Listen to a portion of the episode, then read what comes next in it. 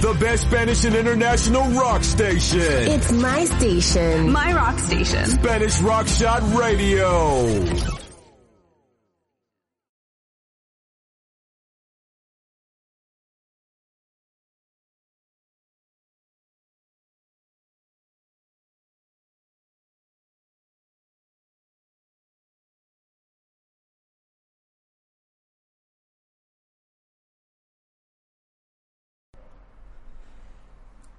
¿Qué tal? ¿Cómo estás? Pregunta más que obligada en estos días, ¿verdad? Buenas tardes desde la isla de Min.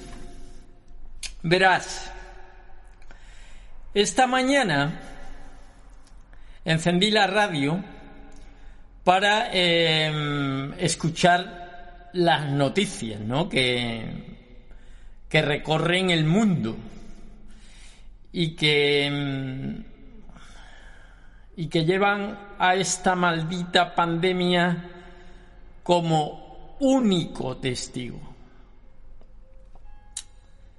Y mm, digo único porque no recuerdo haber escuchado otra cosa desde hace ah, un mes o quizá algo más.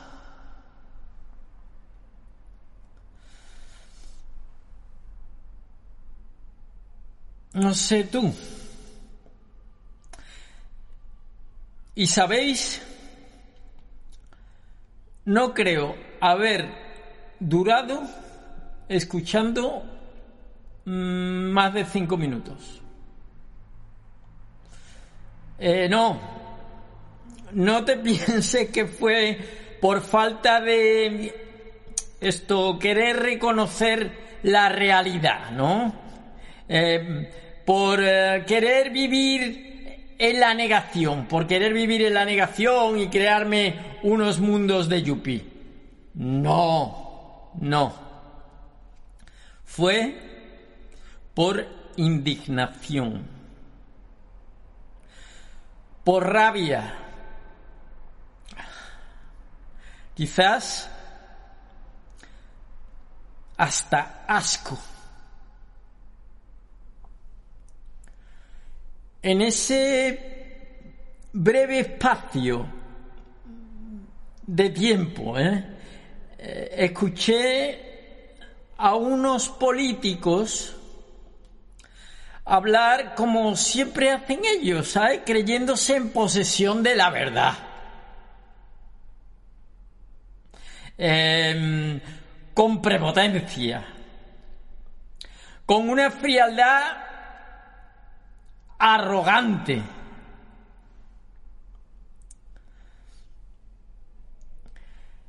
Y claro, apagué, apagué esa radio. Y puse música, claro.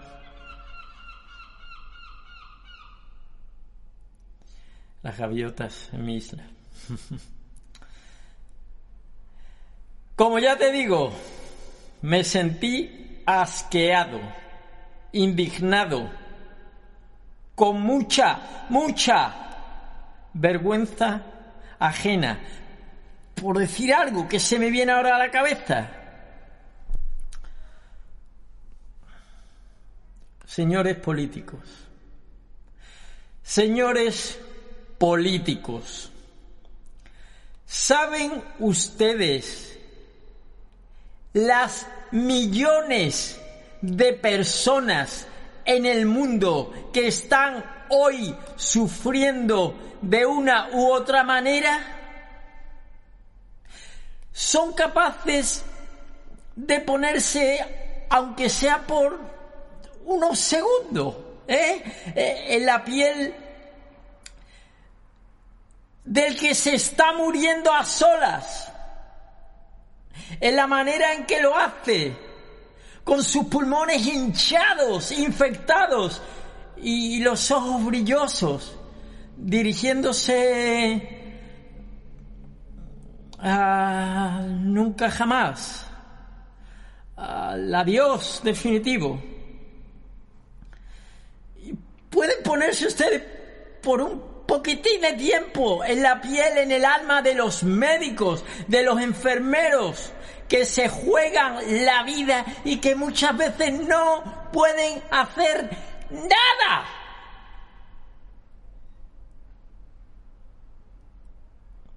No, ustedes quizás no puedan, porque ustedes ya tienen reservado, reservada su cama, su médico su botellita de oxígeno o aparato de esto, ventilador, creo que lo llaman, ventilator en inglés.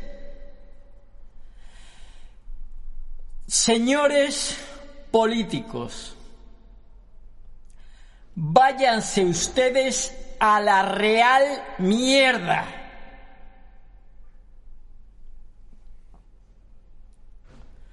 No, eh, no les deseo el mal. Nunca he deseado el mal a nadie, no porque me las dé de nada, es porque no, simplemente son cabecitas que piensan de una manera y de otra. Yo también soy un ignorante, igual todo esto que estoy diciendo, qué sé yo, es como yo lo veo. Pero señores políticos, para mí ustedes son detestables y no los voté, ni los voy a votar nunca. Imagínense ustedes que en las próximas elecciones, país que sea, todo el mundo vota en blanco, todo el mundo. ¿Qué harían? ¿Qué harían? Dirían, bueno, ¿y ahora qué? No, se pelearían igual, se pelearían igual. En fin, como os dije, después puse música, porque a mí la música me ha, me ha sacado de momentos terribles en los que buscaba una luz, una esperanza. Y por eso, esta semana, em, vamos a hablar hoy y mañana de música no lo perdáis. Hoy variado con nuestros amigos, mañana más reflexivo con nuestros amigos también y con invitados especiales. Porque la música, amigos, a mí y a muchos es lo que realmente nos acerca nos acerca al alma y al amor.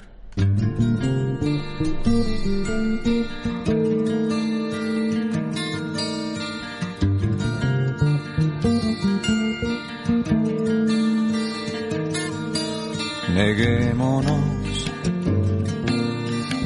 a hacer tiempo en el espacio. Amémonos, practiquemos el milagro de ser uno y solo uno. Mitad ángel, mitad diablo.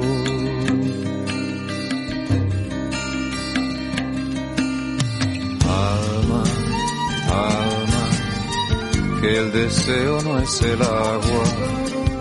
Ama, ama y canta, canta, ni a la tierra ni a la llama ni a ese aire que no sabe lo que es todo, lo que es nada, lo que es tuyo, lo que es mío, lo que es cuerpo, lo que es alma.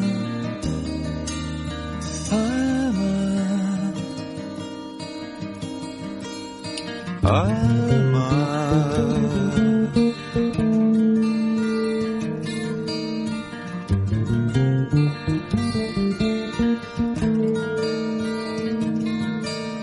Dejémonos de metáforas y frases, callémonos. Lo banal y lo importante. Y acudamos al silencio que es el más bello lenguaje.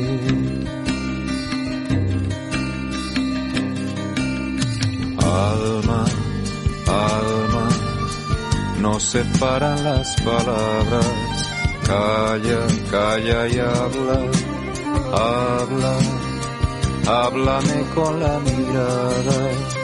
Allí donde se confunde lo que es todo, lo que es nada, lo que es tuyo, lo que es mío, lo que es cuerpo, lo que es alma.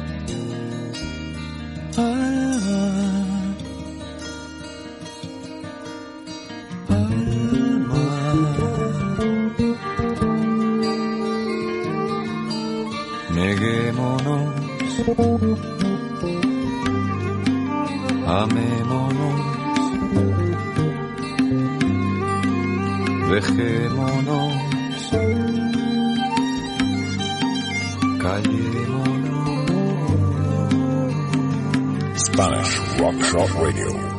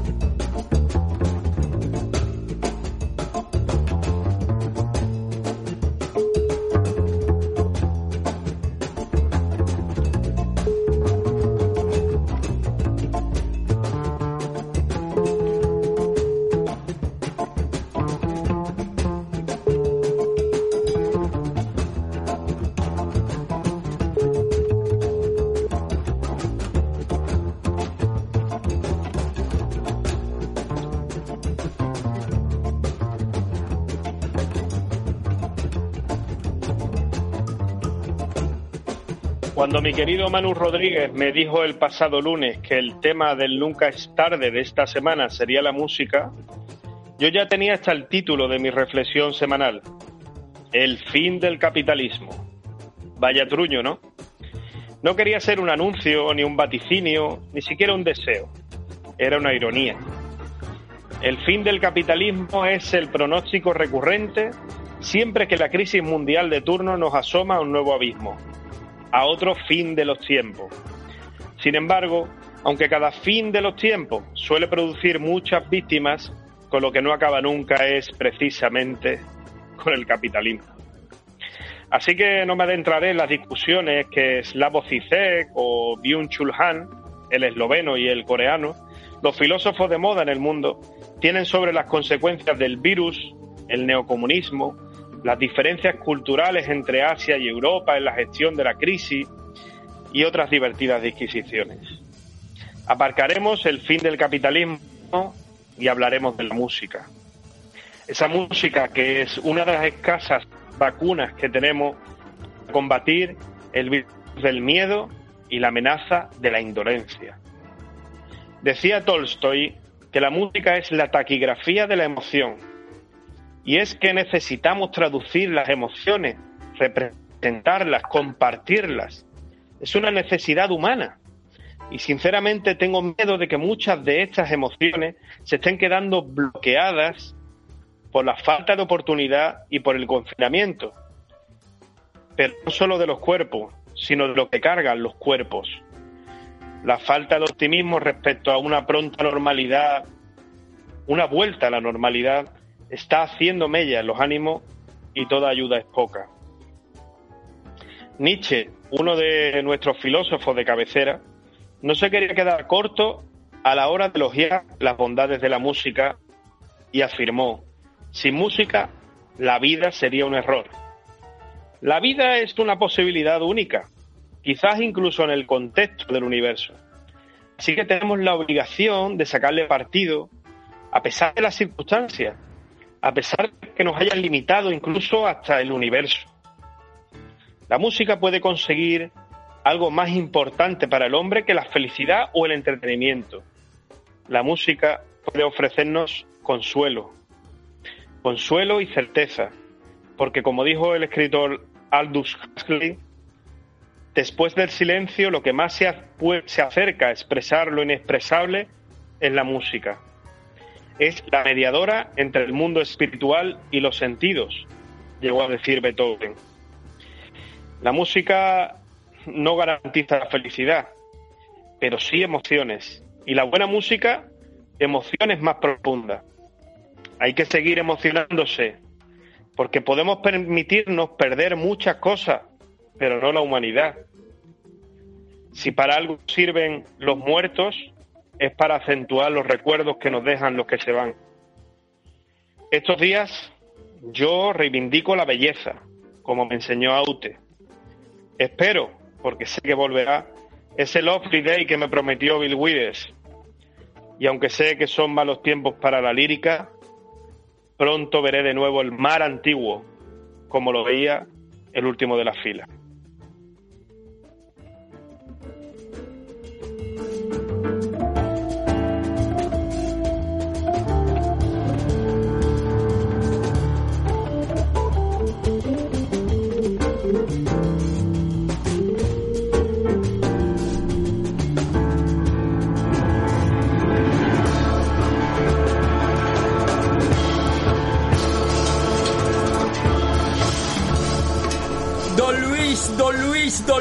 Don Luis, el pescadero filósofo, ¿cómo está usted? Lo veo metiendo cada vez más nombres. Ha metido unos nombres más raros que los... Ya yo estaba acostumbrado y, y mi alter ego Manolito, Arcaniche, Arguarro ese que se metía en la tinaja y, hasta, y ahora me saco usted unos nombres nuevos y ya, ya me ha liado.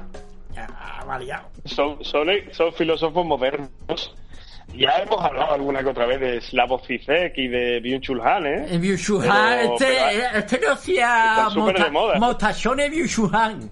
¿Dónde eran? ¿De qué país eran los motachones esto? Zizek es, Zizek es el noveno. Sí. Y el que dice usted de los motachones es de Corea del Sur. de la buena, de Corea de la buena. Uno vive en el noveno, uno vive en el, que es su vecino del noveno, dice. No, hombre, los países bálticos, esto, pero por el norte. Eslovenia, muy bonito, ¿eh? Yo lo conozco, muy bonito. Te lo recomiendo. Este, cuando puedas viajar y salir de tu isla, que ya, no salgo, no salgo de aquí, don Luis, que me da miedo que me coja el bichito. No, espérate, que me coja el bichito. Llegará. Don Luis, que me coja el bichito, me coja el bichito, don Luis. Bueno, pues nada, está usted filosofando a sus anchas, ¿eh? Se ha quitado en medio Manolito, lo ha mandado. ¿Le está dando usted clases virtuales? Hombre, por supuesto, yo Manolito no lo dejo porque Manolito no se le puede dejar solo. Manolito tiene mucho peligro. Porque los buenos profesores eh, siguen dando clases a través de los programas estos y los software estos raros de, la internet. Hay, hay muchos métodos para seguir dando clases, de alguna manera, por lo menos para que la gente no pierda, los niños no pierdan el, ritmo de aprendizaje y no pierdan la costumbre, sobre todo, de aprender, de investigar. Hay muchas formas de enseñar. Ah, gracias a, Dios, bueno, a Dios no, a la, a la, ciencia, a la técnica, a la tecnología. ¿Usted que, que no cree en Dios? ¿Usted es Mateo? ¿Usted también va al infierno? Uf, yo estoy... Cuidado que yo estoy muy místico últimamente, ¿eh? que iba a ah, recomendar está, creando a Dios. Creando, creando y creyendo. Tengo un, tengo un momento místico. No, no diría yo que en Dios, porque yo no sé, nadie sabe quién es Dios. Usted tendrá místico y otro tendrá móstico y le dará mosto. Y otro tendrá whisky y otro tendrá cubatístico y otro. Porque es lo que nos queda. Yo creo que se lo dije a don Rafael. se lo dije a don Rafael, el psicólogo de guardia, eh, el viernes pasado que hicimos el especial, que usted, por supuesto, estará liadísimo y no escucha. Usted solo ya se lo he dicho. Usted solo se escucha a usted. Ah, sí, y ya, adiós. Y ya está. Y después le preguntaba Eso yo, no. no es verdad, no es Bueno, verdad. Vale, vale. Usted, yo, esto es. Intento estar todo al, día, todo al día que puedo. Es que, so- es que, es que tengo que estar pendiente de muchas cosas, las noticias, la información, lo que dice un filósofo, lo que dice otro filósofo, lo que dice mi tía Angelita. Eh, hay que estar atento a todo, Manu. Es muy difícil estar atento a todo. ¿Cómo va el pescado? ¿Cómo va las anécdotas en ese supermercado? Cuéntenos algo que nos alegre la vida, aunque mm, yo sé que es, que es complicado, pero ahí en Sevilla hay mucha guasa y tiene que haber algún gracioso que coja la mascarilla y se la ponga en el pie o algo de esto, ¿no? Diga, no, es que yo Pues mira, hablo con los eh, pies eh, o qué. No. Ve- Vengo, vengo en un plan mayormente melancólico, ¿eh? La madre que te parió. ya porque- Sí, sí, te lo advierto ya y sin embargo, y sin embargo ahora te voy a dar un contrapunto.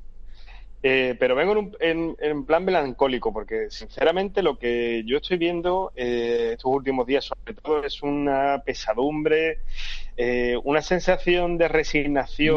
porque está los que estén casados. Yo porque vivo solo, pero los que estén casados. Y la mujer que, o sea, tanto el hombre con la mujer, este con la pareja, los niños, eso es muy pesado. Eso es pesado. Eso hay pesadumbre, pero tela. No, la pesadumbre y está tela. cansada. La, pa, hombre, no hay, cansado. hay, hay, hay mucho Ah. cansancio. Hay mucho cansancio, tanto de estar en casa como de Pues salir. yo no quiero ser salir- agorero, yo no quiero ser mucho- agorero, pero mm, creo que esto mm, le queda un tiempito, ¿eh? Por supuesto que nos queda mucho tiempo y además hoy mismo creo, ¿no? El propio presidente del gobierno ya ha advertido de que esto va para mediados de mayo, eh, como poco. O sea, eh, estamos ahora mismo ya abocados seguramente No me hable usted de presidentes de gobierno, no me hable usted de... Que, que- Hombre, que ya no sé si ha podido que usted escuchar o estaba entrenando su discurso, ha podido usted escuchar que estoy muy cabreado, que es que esto no Sí, es... le que, sí que le he estoy muy cabreado, que esto da vergüenza a mí, que... Que, que, que, que, Que luego dice que no le escucho, pero yo le escucho en directo, ¿eh? Esta que gente son muy fríos, esta gente... No, no, no, no, no me hable usted de... No, que es una sean fríos, vergüenza, Manu. cuando no es el Putin, es el Trump, y cuando no es el Trump, y cuando no es el Pin, el Yin, el Gang, o la madre que los parió, Mira. o el Pablito, o el Pablete, o... Tócate los cojoncetes. Mira, no es por parafrasear. Que yo sé que a usted le gusta la, peli- la- la política, a usted le gusta la semana política, pasada. Es otro no, voy a hablar de. No, Sí. ya. bueno, me deja hablar, por favor, Sí, diga, Rodríguez, diga, luego, diga. luego le riñen. Luego le riñen, no soy yo, pero le riñen. No, no me riñe Eh, nadie, me riñe usted. Que de- advertí- Pero es que yo estoy muy, muy mosqueado hoy. Me deja, Dígame. me deja, bueno, pues, le- y, y- y le entiendo perfectamente. La semana pasada ya advertí que los políticos, y estuve hablando sobre eso en mi texto y luego en la conversación que tuvimos, los políticos no están hechos para improvisar, porque no pueden ser naturales. Políticos no están hechos los para nada, están hechos para trincar, la, profesión. pa- para trincar la pasta y meterse en el bolsillo y decirle Hombre, otro no que están es un- hechos para, para, y ser, ahí, para ser y se- humanos. Y se, cagan cuando ven que, que- que se les va a quitar el sitito y su paguita. Ser Ah. político es una profesión muy, muy, muy abnegada. Sí, o sea, sí. tienes Métase que, tienes que político ser y de- político que persona. Métase Y político esto- y será mi enemigo o le daré una caña que se va a cagar. Eh, Yo no me voy a meter a político, no puedo ser No, político, claro. un filósofo no puede ser político. Un político debe escuchar a un filósofo, pero un filósofo no puede ser un político. Hábleme usted de arte, de un- belleza, de, de, de música, como estamos haciendo. Hábleme usted de, de, de, de mujeres, a, a los que somos heteros, o de hombres, a los que a las mujeres, o a los gays, o de mujeres a las gays, a las lesbianas. Hábleme usted de culos, de tetas, de, de, de, de- de belleza. Hábleme usted de música, de pintura, de cine. No me hable de, mierda de político. Los políticos no. Por cierto, no- ¿le no gusta a usted la música que le estoy poniendo? ¿De fondo? Siempre. Siempre. Muchas gracias, porque Eh, también me tengo que comer la, la, la cabeza, ¿eh? Que hay mucha gente que, que, que cree que, claro, está ahí escuchando y, no, esto es fácil, esto es, es espontáneo, esto, oh, oh, esto lo hago yo. Bueno, no sé si ha escuchado mi texto, que no sé si hasta qué punto ha escuchado mi texto y se habrá dado cuenta de que he intentado que nos demos cuenta de la importancia que tiene no solamente las noticias, no solamente estas reflexiones sesudas, sino aproximarnos a las emociones. Necesitamos aproximarnos a las emociones porque el mundo nos está robando las emociones. No tenemos contacto físico con otras personas. Los políticos. El mundo Ah. No, los Y políticos. el dinero. los políticos y- Eh, políticos ¿Quiere usted ver, ¿quiere usted ver que ha escuchado su texto? humano. ¿Quiere usted ver que ha escuchado su texto? Venga, de- demuéstremelo. Aquí va.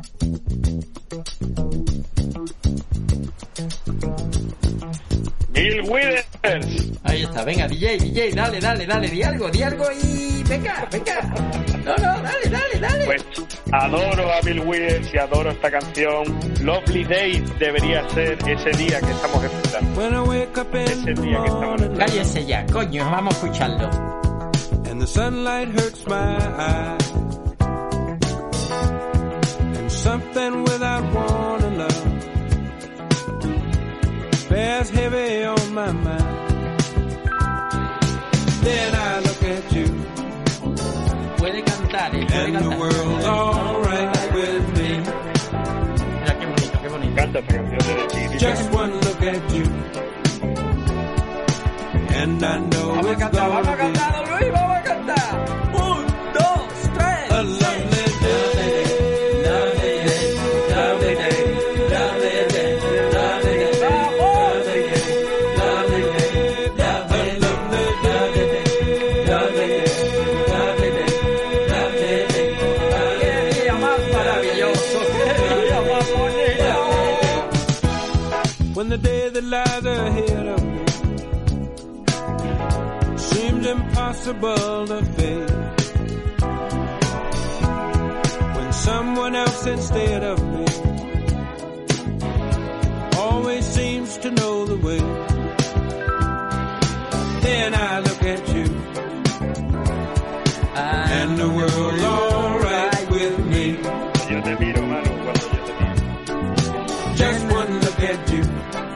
alguien más guapo, Luis. and I know it's gonna be ¡Vámonos!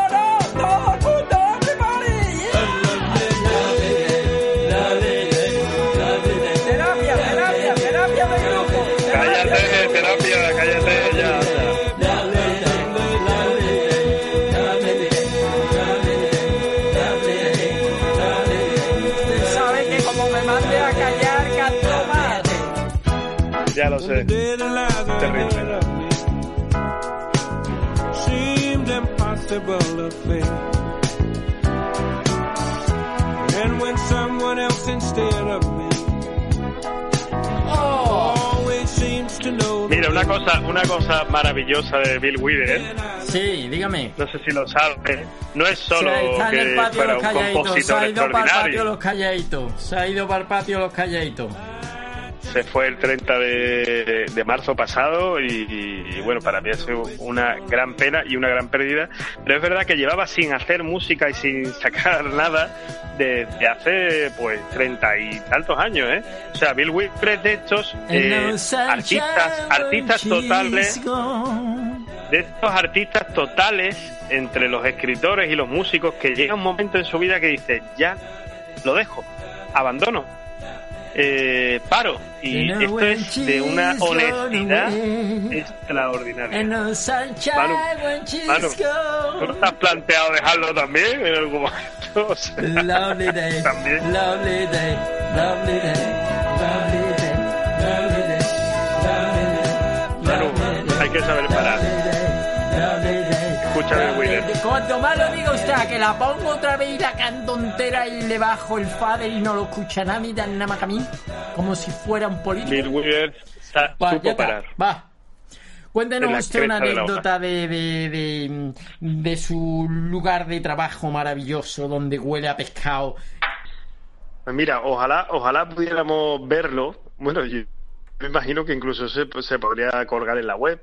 Eh, hoy al final del trabajo, ¿vale? Hoy es jueves santo. No sé si alguien ha- se ha percatado de esta circunstancia. Es jueves santo en Sevilla. Es que se Esta pierde. es Ahora vamos a realmente- eh, pero eso usted, ahora vamos a llamar, sí. Vamos a llamar a un amigo que sabe de Semana Santa y que mm, yo no sé si es que el martes santo creo que ni durmió de la pena que le corría por las venas. Pero bueno, hoy es jueves santo, sí señor. Esta noche mi padre era gran devoto del Jesús del gran poder, la madrugada de Sevilla. y eh, Claro. esta noche madrugada salía y pasaba por la calle Sierpes a la una. Creo, más o menos, o estoy yo, yo creo que sí, que era sobre la una o más tarde. No, a la una, no lo sé. Ya estoy perdido, pero... Bueno, por, por Sierpe sería un poquito después, pero No, porque no. el, el, el Gran Yo me Poder acuerdo que las 12 y bajaba, bajaba, bajaba, sí, a lo mejor después. O la primera a la una, nada. O sea, vamos a llamar. Pero, pero es usted, cuente, hable usted, hable usted. Mm, Si quiere. No, no, si no me deja hablar, hoy, hoy está no, desatado, hoy está perfectamente, muy- particularmente desatado, querido Sí. Manu. ¿Qué, quería? ¿Qué estaba usted Sí. diciendo? Cuente algo de su supermercado. No, no, si no me deja hablar. No, cuente, cuente. cuente. Decía que como hoy es jueves santo y se nos ha ocurrido la maravillosa idea, la divertida idea de hacer un paso al terminar el- la jornada laboral, hemos hecho un paso al que hemos eh, titulado eh, como el coronavirus y lo hemos sacado en procesión por todo el supermercado y, y hemos acabado lanzándolo hacia el aire, hacia el infinito, golpeándose contra uno de los mostradores de la pescadería y estallando en mil pedazos. Eh, este ha sido nuestro acto poético. Eh, yo supongo que ellos, ellos, mis compañeros, no sabían que estaban haciendo un acto poético, pero eso es lo más maravilloso. Y hemos hecho un acto poético de Jueves Santo Sevillano, la verdad, eh, memorable. Y de hecho hay un vídeo que lo corrobora. Y no sé, algún día igual compartir, podríamos lo hasta colgarlo en la web. Mándeselo usted a, a este que ahora va a salir por aquí.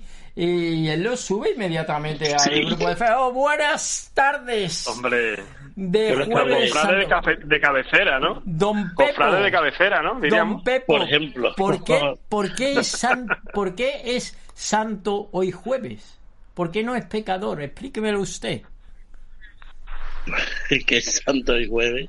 Hoy es jueves Pues, santo, ¿no? que hoy com- sí, porque hoy comienzan los cultos del Trido Pascual Católico, en los que se celebra la pasión y la muerte del Señor. Son jueves, viernes y sábado santo y dan paso a el sábado por la noche, dan paso a la vigilia pascual que da lugar a la resurrección del Señor, y termina la fiesta católica.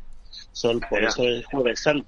Ajá. ¿Qué más explicación quiere, querido Panu? ¿Cómo lo pasó usted el martes? El martes salió usted con su procesión de San Esteban, que cuántos años llevaba de hermano, o lleva de hermano, bueno, sigue siendo hermano, aunque no haya Pues, salido. Claro.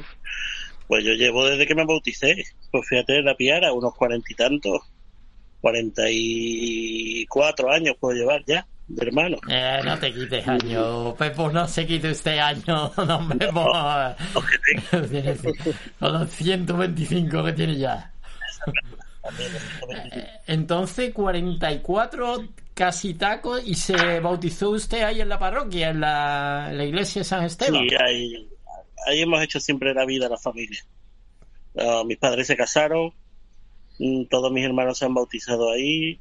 Eh, luego la comunión, por ejemplo, eh, también la hice en esa iglesia, verás que estoy vinculado ahí familiarmente desde siempre. El sacerdote, gracias a Dios, pues el sacerdote todavía vive y bueno, es como un miembro más de mi familia, porque es una persona bastante bastante llana para lo que es un sacerdote, una persona bastante cercana y, y aunque tiene 85 años, pues es una persona bastante actual en cuanto a pensamiento para para lo que a lo mejor algunos clubes pueden pensar de la iglesia. Oye, y eh, tenemos muchas cosas que hablar contigo. Eh, con 85 años este hombre sigue dando misa, sigue en activo. eh, Siguen activos, siguen activos y la verdad tú lo ves y se, ah, sufrió hace un año, un par de años un ictus que estuvo con bastante eh, delicado en un tiempo, pero bueno, sigue ahí, de edad tiene fuerza, es una persona fuerte y bueno, ah, normalmente los sacerdotes cuando cumplen 75 años el, obispo de turno pues normalmente los jubila, ¿no? O entran en la edad de jubilación, pero a este sacerdote por su forma de ser y por su actividad, porque además está vinculado a, a otras actividades como una fundación contra el paro, eh, está a otras a otras asociaciones religiosas, entonces es una persona que siempre está activa y está lúcida y entonces pues pues lo, lo mantuvieron en su, en su cargo y no lo jubilaron y siguen activos. ¿Y cómo se vive? Eh, espérate un momento, Luis. Ahora es que tengo muchas preguntas, pero le voy a hacer un par de más y te lo dejo, Luis. Ah, no he dicho nada, no he dicho nada. ah, te entendí que iba a decir algo, a lo mejor sí una interferencia. Usted que está, don Luis, que está con su cerveza, ¿no? No, sí, por supuesto. Ah, y, pues tenía la verdad que en la cabeza tenía estaba, a punto de hacer una pregunta. Ah, apúntala, apúntala, apúntala, apúntala. Y la apunto, venga, va. Apúntala, apúntala. No, Pepo, eh, ¿este hombre está en su casa o está en la iglesia o va de su casa a la iglesia con el confinamiento, bueno, es que él vive justo en la misma iglesia. La iglesia tiene como ah. una pequeña casa que se hizo allá por el siglo XVIII, pues me parece, XVII, XVIII. Y, y es una casa de estas antiguas que no tienen ascensor ni nada, con escaleras chiquititas. Y, y, tiene su dormitorio, su baño, todo eso lo arreglaron, se lo arreglaron relativamente hace poco y bueno, está un poco adaptado a sus necesidades. Claro. Pero eso sí, las escaleras las tiene que subir.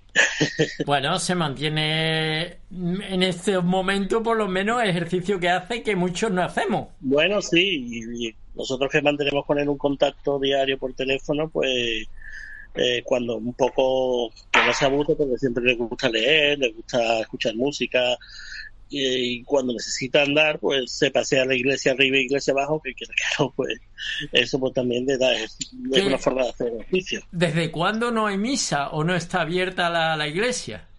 Bueno, la iglesia no se abre desde el confinamiento, desde el 15 de marzo. Pero, a ver, eh, virtualmente se han, se han hecho, la hermandad ha organizado misas y, y, el martes santo pues se hizo la misa de hermandad que normalmente se hace antes de la salida procesional y se rezó un Via Crucis que, que se hizo virtualmente con las voces de los de 14 hermanos que, que rezaron esa estación. Entonces, pues, es que no, un contacto con la iglesia hemos tenido.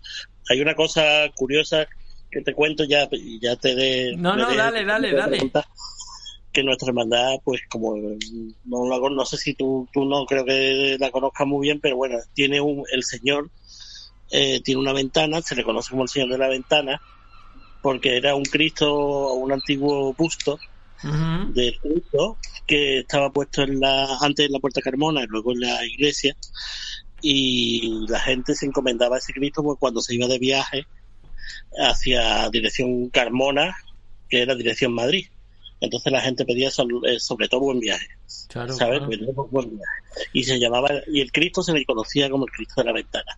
Y estos días el Cristo normalmente mira hacia la iglesia, pero se ve a través de la ventana de perfil, pero se ha girado en estos días y se ha puesto frente a la ventana, de manera que tú directamente te topas con la cara del Cristo. Ah, lo, estás viendo, claro, cuando pasas. Eh. Para que él quiera y tenga devoción y fe, pues pueda rezarle claramente cara a cara es una cosa que Pero la policía no te para si te paras allí un rato a mirar al Cristo. Hombre, si te paras un rato a rezar, sí, pero si te paras a rezar con el perro, con el... no, hombre. Pero ah, si te paras a rezar con Hay que, tener un perro para rezarle al Cristo. No, hombre, no. Tú puedes pasarte si da, si tienes que ir a Vamos a dejar Luis, vamos a dejar Luis que está ahí con su pregunta porque yo te quiero también preguntar muchas cosas sobre cómo se vive la Semana Santa ahora en Sevilla, cómo está si hay algo, yo que sé, algo por cámara que se haga, no lo sé. Luis. Sí, bueno, yo, yo que tenía una duda porque tengo un cliente que es sacerdote eh, y se llama Don Andrés o Padre Andrés. Y no sé si lo conoce Pepo, porque yo sé que él está más vinculado a la, al mundo de la iglesia en Sevilla. Y, eh, y bueno, me imagino que está eh, oficiando, bueno, también está jubilado, tiene una edad, por eso mm, he tenido la duda de si eh, lo conocía o si incluso estaba hablando de él mismo. Es un cliente mío y se llama Andrés, este hombre. No, ahora mismo no caigo quién puede ser, pero vamos, eh, este sacerdote se llama Don José. Está jubilado, pero sigue, sigue haciendo misa. Eh, claro, claro. Lo que le quitan a lo mejor es la parroquia o le quitan, digamos, de funciones eh, obligadas o, digamos, organizativas o administrativas, ¿no? Le Ajá. Los curas es que viven mucho, ¿no? Los curas. No, pero a mí, a mí este cura, a mí este cura Bueno, o este sacerdote en particular me parece un hombre, además que, que eh, digamos, mm, se podría describir exactamente como tú has descrito a- al sacerdote con el que estáis vinculados tú y tu familia, porque Sí. es una persona de estas, de estos sacerdotes antiguos cultos, con una perspectiva de la sociedad eh, muy amplia, eh, por supuesto, desde su fe y desde su doctrina y, y, en fin, desde, desde su creencia, pero eh, con una visión muy amplia de la sociedad. Y aparte ha sido también eh, profesor en la universidad de teología, en fin, ha, ha- ha ejercido muchas profesiones que lo vinculan y que lo acercan mucho a la sociedad. Entonces, mm, porque igual em, estamos hablando de la misma persona, que No, no. Pepo, ¿tú crees que podríamos un día traer a un cura o se asustaría? En esta radio diría, no, no, yo déjame tranquilo, mm, Pepo, ¿dónde me has metido? ¿O no? ¿O tú crees que podríamos traer aquí a un cura? Trajimos, a sí una, monja de clausura. Llama, Podemos hacerlo. O lo que pasa es que, por ejemplo, el, el cura de mi iglesia tiene el móvil, pero el móvil lo usa para llamar. O sea, que WhatsApp no usa, lo cual. A ver, Lo cual- a ver, pues, entonces tampoco Esta- hay que buscar, hay que tecnología- buscar. ni Messenger tampoco que lo hiciéramos Un poco por, más por el Facebook por Skype, por- un cura, es. un cura más Habría que buscar un sacerdote un poco sí, más tecnológico. Ya. Pero bueno, si quieres podemos intentarlo. Y ya me callo yo en mi, en mi parte, la, la que me interesa. Eh, no sé si habéis visto, Pepo ha visto una serie que, que tiene dos temporadas solamente de Sorrentino, de Paolo Sorrentino, el director Claro, italiano, claro, yo me la he visto entera, sí. que se llama The Young Pope y la última Y es New Pope y me parecen, eh, bueno, yo es que soy muy fan de Paolo Sorrentino, de su Sí. La Gran Belleza, de Youth, en fin, toda la- su obra en general la he visto toda y, y esta serie me pareció fascinante y da la casualidad Bueno, que la la terminé ayer en plena Semana Santa y me dio mucho que pensar esta reflexión tan personal de lo místico, de lo religioso y por supuesto de lo que representa la Iglesia Católica. Eh, y yo no sé si la habías visto y preguntarte Sí, si, sí. si tienes opinión. Pues a mí, me, la verdad, es una serie que también me ha resultado muy interesante. Eh, Estaba deseando que empezara la segunda temporada. Nada más que empezó, pues me descargué todos, porque el- me los descargué todos. Y, me, y yo creo que antes de que acabara el confinamiento ya me he visto los ocho primeros y ya me vi el último, creo que en pleno confinamiento. Y la verdad me parece un, vamos, a- artísticamente me parece que está muy bien hecha y luego conceptualmente me parece genial porque se ve perfectamente cómo funciona la iglesia, porque la iglesia católica al final funciona como un gobierno, un estado, y entonces pues hay muchas Toca- tramas políticas y muchas... Eso, muchas- toca el tema complejo de la pedofilia. Sí, sí, claro que Ah, también, uy, la tengo que ver. Eh, Pepo, eh, que se nos vuela el tiempo, tío, y tenemos que llamar al Gómez de Marco, al maestro, que os invito. Lo- vamos a conectar con él eh, si os apetece, vosotros dos. Eh, tío, cuéntame, cuéntanos cómo se vive la Semana Santa por primera vez. en- yo creo que no recuerdo si dijeron desde la guerra o algo así, ¿no? Que No, se bueno, ah. Em, Fue antes de la guerra, fue en el 1933 que ya había un clima político bastante enrarecido en la ciudad y en esa época pues se suspendió por primera vez la Semana Santa. No en la guerra en sí, porque la guerra, si todo el mundo sabe que fue de 1936 a 1939. fue antes, en el 33. Ujú. Antes, en el 36 ya salieron pasos, incluso se conoce la leyenda de esta, bueno, leyenda, la historia esta de la estrella, que se le llama la, la, la Virgen de la Estrella, que, que es una Virgen de Sevilla del barrio de Triana, que, la, que la llaman la Valiente porque salió en plena guerra civil, y la leyenda dice que uno disparó contra la Virgen y la bala, y la bala no le dio. Bah, eso son tonterías. Pero bueno, eh, Bueno, son leyendas, sí. leyenda.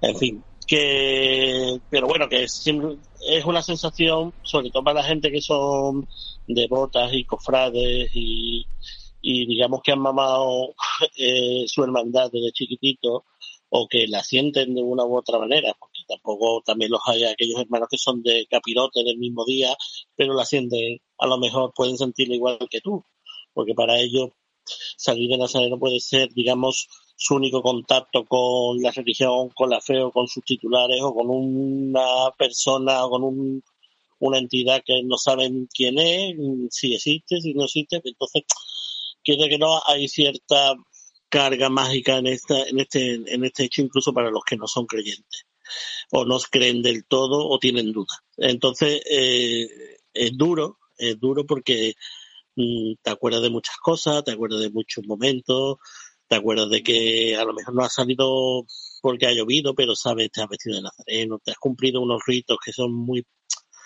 muy eh, ancestrales, incluso que te pones la, una ropa que está limpia, en algunos casos nueva, eh, mm, compras unas estampitas para regalar, te pones tu, tu medalla que a lo mejor solo te la pones ese día.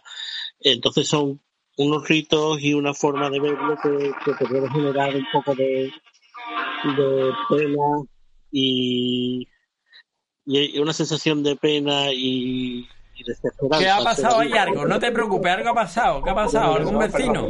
¿Algún vecino que se ha puesto a tocar la música o qué? Se ha filtrado, se ha filtrado aquí una música de repente. Don Pepu. Pero bueno, perdón. Eh, todo, bueno, por lo menos con todos los, mis amigos con los que comparto hermandad y, y todo eso, eh,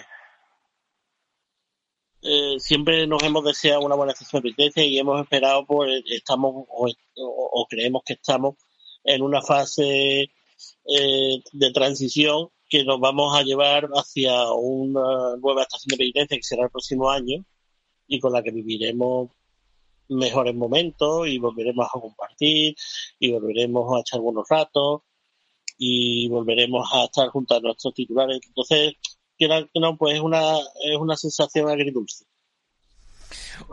Oye, y en el resto de hermandades supongo que igual, ¿no? Lo mismo. Esto es un ejemplo que nos has dado, la tuya, del resto de hermandades, ¿no? Pues el resto de hermandades, para que te hagas una idea, eh, eh, hoy la Macarena y la Castellana, las puertas estaban repletas de flores, eran como un pequeño altar de grandes flores, era como un túmulo alrededor de las porque en mi, hermandad se han colocado ramitos y esas cosas, pero ya en lo de las hermandades estas de la madrugada, que tienen tantos fieles y tantos devotos, eh, pues las muestras de cariño y devoción son muy grandes. Supongo que el policía tendrá un poco de de consideración con el que lleva un rato. Digo, mire, que voy al Gran Poder o que voy a la Macarena, que le voy a llevar este ramo. Y además aquí en Sevilla es la policía local la que se encarga de patrullar sobre todo las calles del centro.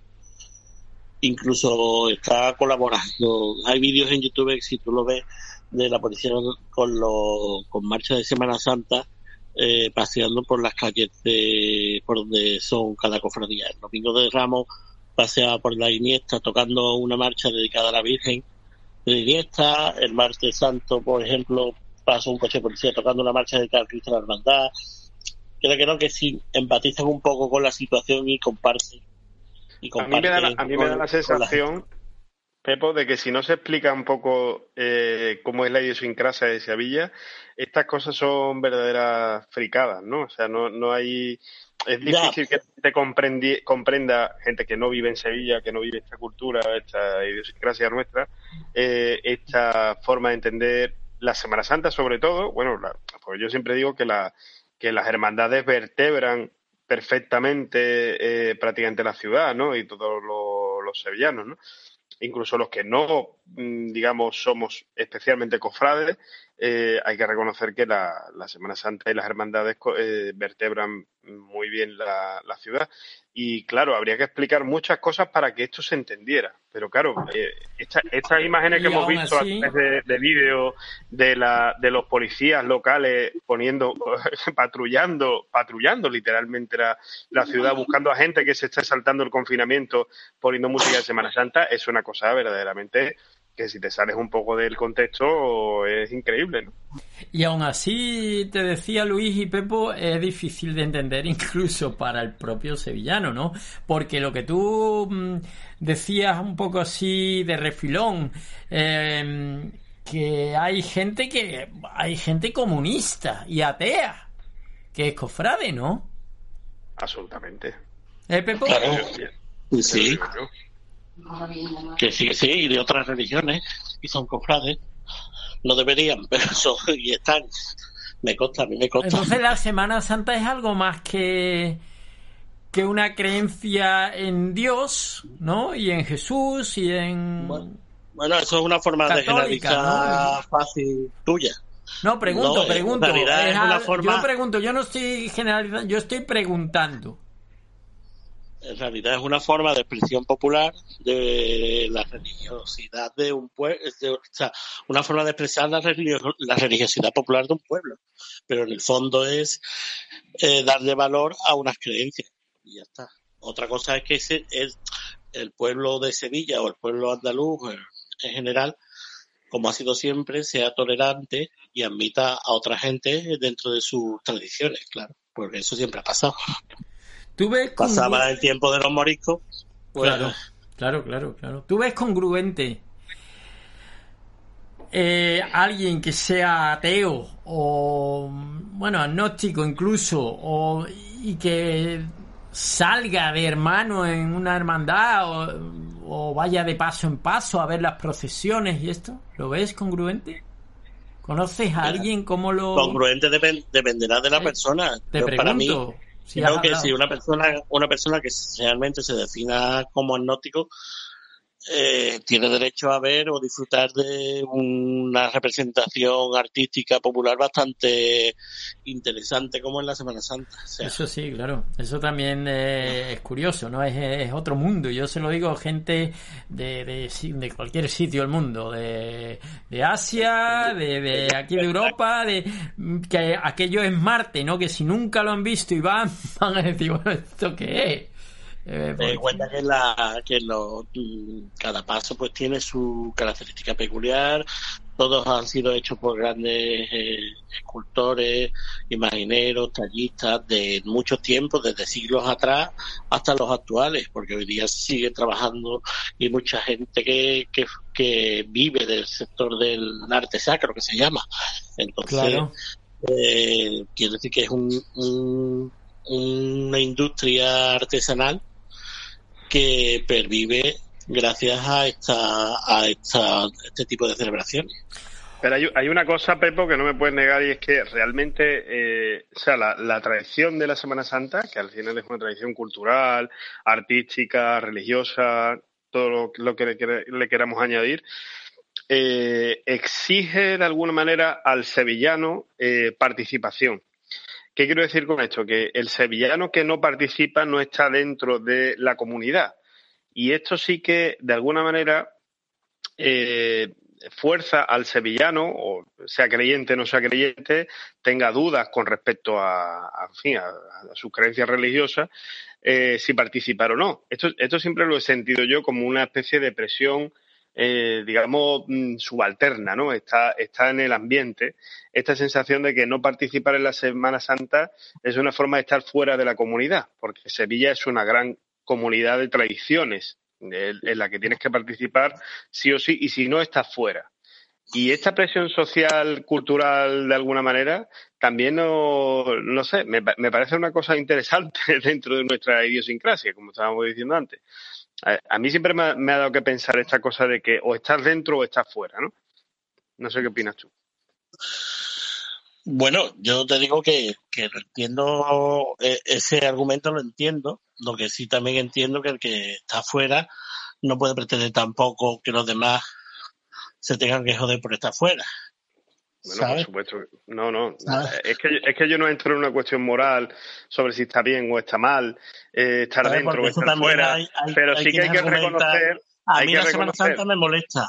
Pues claro, que te molesta, Bueno, pues evidentemente la Semana eso- Santa te genera, pero la Semana Santa mm, al final genera negocio, genera No, pero eso, eso, eso en sí mismo es una tontería. Eso es tan tontería como decir que te molesta la- el ruido de las fallas en Valencia.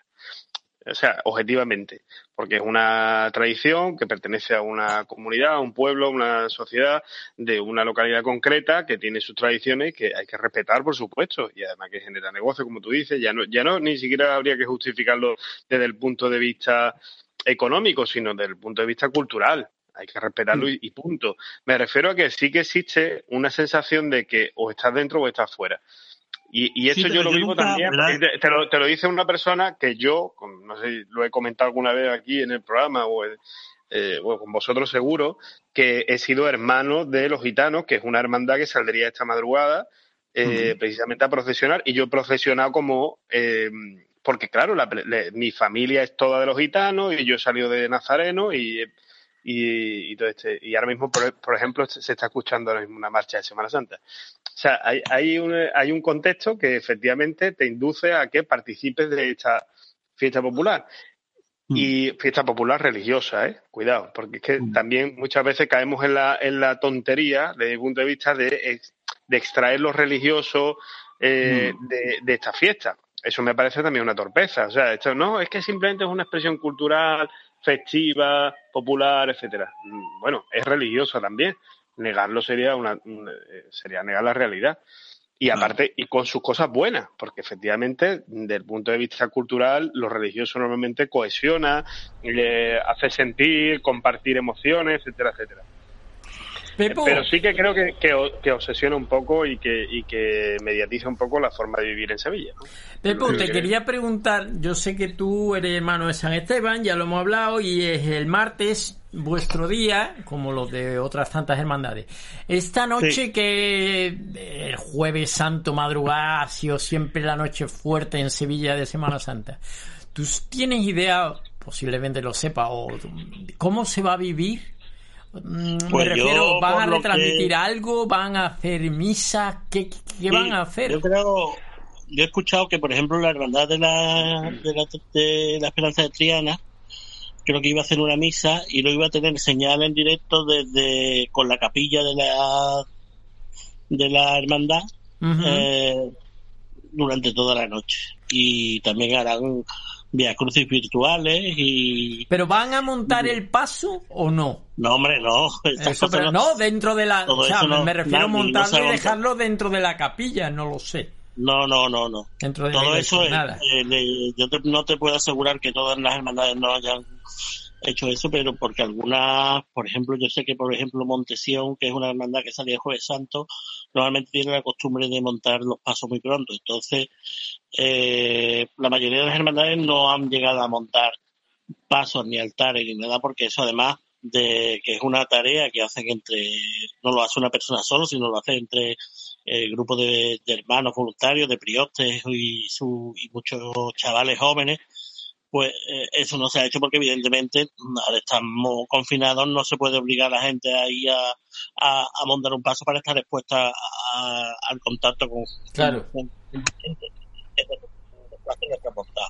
Y lo que se harán pues serán misas, eh, rezos particulares, incluso en las redes sociales pues las hermandades pues harán como un recorrido virtual con imágenes de otros años pues de, de, la, de la hermandad eh, durante todo el recorrido que tenga la cofradía.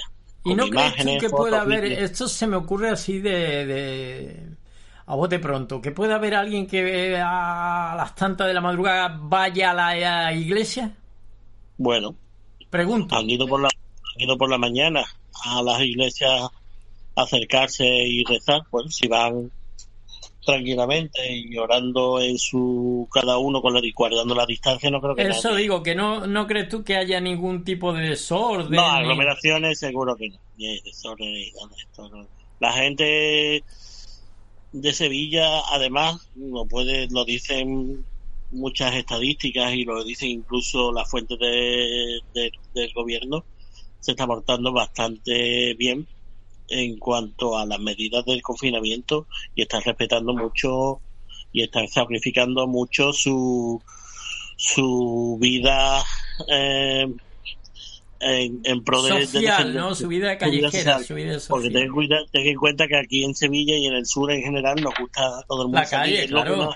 Y la primavera, dice, además, la primavera lo- ahora. todo el mundo con- está deseando que digan Claro. vamos para ir al bar a tomarse su cervecita con su llámelo Con tenga la sus mascarilla. caracoles, con su cervecita con sus caracoles Claro. y Es que- cosas de esas pero una cervecita seguro Es que te digo más, Porque incluso los sevillanos, los sevillanos se sorprenden de sí mismos. O sea, hay- hay- hay- y te lo digo porque yo sigo trabajando y sigo en contacto con la gente, y los sevillanos se sorprenden de sí mismos. O sea, dicen, hay que ver lo bien que nos estamos portando. O sea, eh, el propio sevillano se asombra de, de, su buen comportamiento o de, o de ser obediente y resignado a la situación que se nos, a la que nos aboca el problema de la crisis del virus, ¿no? Pero que eh, es interesante eso, ver cómo incluso el sevillano dice, ¿cómo podemos eh, ser capaces de, de, aceptar esto y de, y de ser tan responsables con, con, lo que nos pide el gobierno y con lo que nos pide las circunstancias, ¿no? Y Va se está haciendo bien, la verdad. Vamos a llamar a Rafa ahora a Gómez de Marcos. Pero, pero me gustaría, ¿tenéis datos de, debido a, a, al civismo que parece que hay en Sevilla y la solidaridad y el respeto que se está teniendo, ¿no? Eh, ¿Tenéis datos de, de si ha bajado el número de contagios, el número de fallecidos? Verás, en Sevilla hay pocos fallecidos. Desgraciadamente, el problema que se ha encontrado estos últimos días en la ciudad es el problema que está redundando sobre las muertes de, de ancianos en residencias. Porque en, la última, en las últimas 24 horas han muerto 12 ancianos de una residencia que está cerca de Santa Justa. Ajá. Y, y, además creo que hay 30 o 40 afectados más. Son gente mayor, porque eso es un tema que, que tendremos que, supongo que la sociedad tendrá tendrá que analizar y debatir una vez que pase esta pandemia, porque yo creo que es muy triste. Claro, porque no se tú, les ha protegido. Que tú mandes, que tú mandes a, tu, a tus seres queridos a una residencia. Porque claro, porque necesitan su independencia y además que cuesta un dinero, ¿eh? Que estén allí y que estén bien atendidos. Esa residencia en concreto de Sevilla era privada, ¿verdad? Porque las hay a lo mejor que son concertadas o pues dependen de la Junta, pero esta es privada, entonces tú estás pagando dinero por tener personas mayores que están o no están bien atendidas o, la, o el centro médico o no, no, están bien suministradas o bien estudiadas o no, no algún problema tiene que ver con la Estamos llamando al maestro, no sé si está ya don Rafael, ¿está usted por ahí? Sí, señor, dígame, mano. ¿Qué tal? ¿Ha estado usted escuchando un pelín? ¿La ha dejado Chris eh, escuchar No, un poquitín no. para que nos siga? No. No, porque ya le he comentado yo que los jueves eh, el zafarrancho que hay aquí, y luego encima los vecinos ahora están empezando también al tema de los aplausos. Estaba hablando con un vecino de ventana a ventana. Claro. Y es que ahora son los aplausos, ¿no? Vamos a sacar los móviles, ¿no? Sí, pero está empezando ya a ser un poquito crítico con los aplausos. Bueno, Ya pero vamos a sacarlos. ¿Están ya o, o ya han pasado? Y, y hemos llegado tarde. No, no, no, que no lo sacamos el móvil, que yo soy muy... Pero bueno, usted sabe que está Soy aquí poco- Pepo. Usted sabe, de- usted sabe de las manifestaciones Usted populares. sabe que tenemos a Pepo y tenemos a Luis, ¿no? Y porque además Sí. hoy no Buenas hemos- tardes, Rafael. Hola, buenas tardes. Buenas tardes, Rafa. ¿Qué tal? Sí, ¿me, oy- ¿me oyes? Claro, ellos te oyen, ¿tú los oyes? Sí, sí, estoy oyendo aplausos, sí. A ver, a ver, saca los móviles, a ver. Pepo estará- Pues aquí todavía, aquí todavía por lo que veo en la ventana... ¿en tu, no- en tu no ventana han hay aplausos empezado todavía, todavía. o qué? Ha, ha sido, ha sido muy interesante porque mientras que estaba hablando Pepo, eh, se estaban escuchando aplausos, pero me da la sensación de que los aplausos cada vez duran menos. Es una percepción que vengo teniendo los últimos Pero Rafa, días. vamos a Ya, entrar un poco en debate. menos, Vamos Mira, a- espera, espera. Sí. A ver, Ma- En Madrid llegan, llegan un poco después, por lo visto. Mira, ¿Has mira. escuchado? Sí, claro, los estamos Se escuchando. escucha, se escucha. Bueno, pues aquí todos Pero no, Rafa, a- vamos a entrar un poco en discusión porque a mí también esto me interesa y yo tengo mi opinión, al igual que la tiene Pepo, Luis y el que nos está escuchando. ¿Por qué no estás tan de acuerdo ya con los aplausos? No, no, vamos a ver.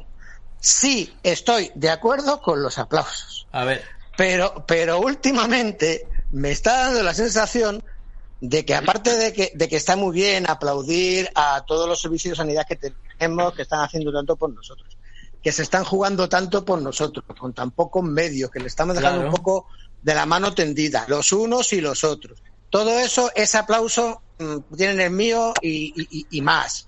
Pero también me da la sensación que por el buen hacer de los medios de comunicación de algunos, creo que me están utilizando y nos están utilizando con eso de la imagen eh, de aplausos, la imagen de como en, en las, en las Torres Gemelas que criticábamos tanto de que no aparecía nadie ni el dolor de los familiares, ni el de los hijos, ni de la madre, ni los ataúdes, ni los cadáveres, y les poníamos a parir a los americanos porque eso no se podía hacer. Y ahora nosotros lo estamos haciendo. No hay cadáveres, no hay ataúdes, no hay dolor de las madres, de los hijos, de los padres, de los hermanos, de los maridos, etcétera, etcétera. Y todo eso trasladado a, a, que tampoco hay lenguaje inclusivo ahora mismo, porque no hay muertos, no hay muertas, no hay contagiados, no hay contagiadas, no hay fallecidos, no hay fallecidas, pues me parece a mí que, que, que, que están haciendo un blanqueamiento que, que, que, que, que, que, mm, que no quiero que me utilicen. Luis, te he visto ahí sonriendo. ¿Qué opinas? No, hombre, es que, hombre, a ver, la, la, percepción de todo esto, pues evidentemente el sesgo, como se dice, ¿no? El, sesgo cognitivo o el sesgo ideológico, pues se nota mucho, ¿no? Eh, en, la, en, en, fin, en la crítica que se puede hacer con respecto a según qué cosas, ¿no? Eh, no sé, yo mm, no voy a discutir sobre las críticas que se pueden hacer a este gobierno, eh, al gobierno nacional, porque al gobierno, por ejemplo, andaluz también se le podrían hacer un montón de críticas. Por ejemplo, eh, hace, un, hace un momento Pepo estaba hablando de la falta de datos y de cómo se están sacando a la luz día a día, porque esto es una cosa que va actualizándose muy rápido. Eh, sobre los muertos que están produciéndose en, en residencias en Andalucía, en Sevilla y en el resto de Andalucía.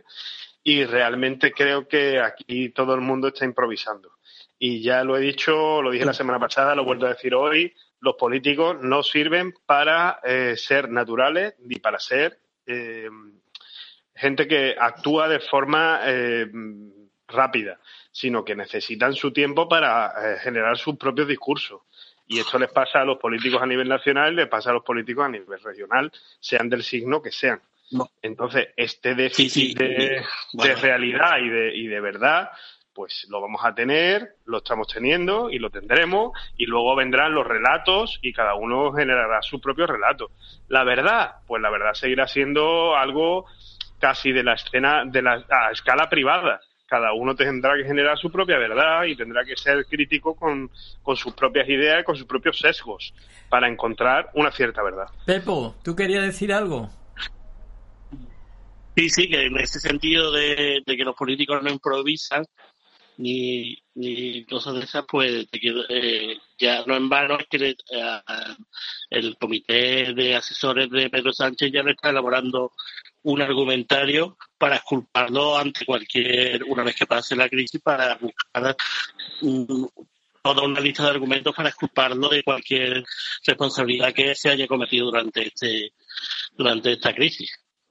Entonces ya hay a gente trabajando para culparlo, buscar argumentos para culparlo, cuando a lo mejor habría que buscar argumentos, o más que buscar argumentos, a lo que habría que estar es buscando soluciones para, para que todo pues, se solvente de la manera más racional posible y más efectiva posible te compro eso y además lo compro literalmente, pero también habría que decir que, por ejemplo, aquí el sindicato de profesionales sanitarios dijo ayer en radio, que lo estoy escuchando yo, cómo estaban ocultando un montón de información y, un, y, y los recursos de los que contaba la Junta de Andalucía, gobernada por PP, Ciudadanos y Vox, eh, sobre los recursos que de hecho tenía la Junta de Andalucía y por qué no, se estaban, no estaban llegando esos recursos que supuestamente ya tenían para eh, que llegaran a los sanitarios de Andalucía.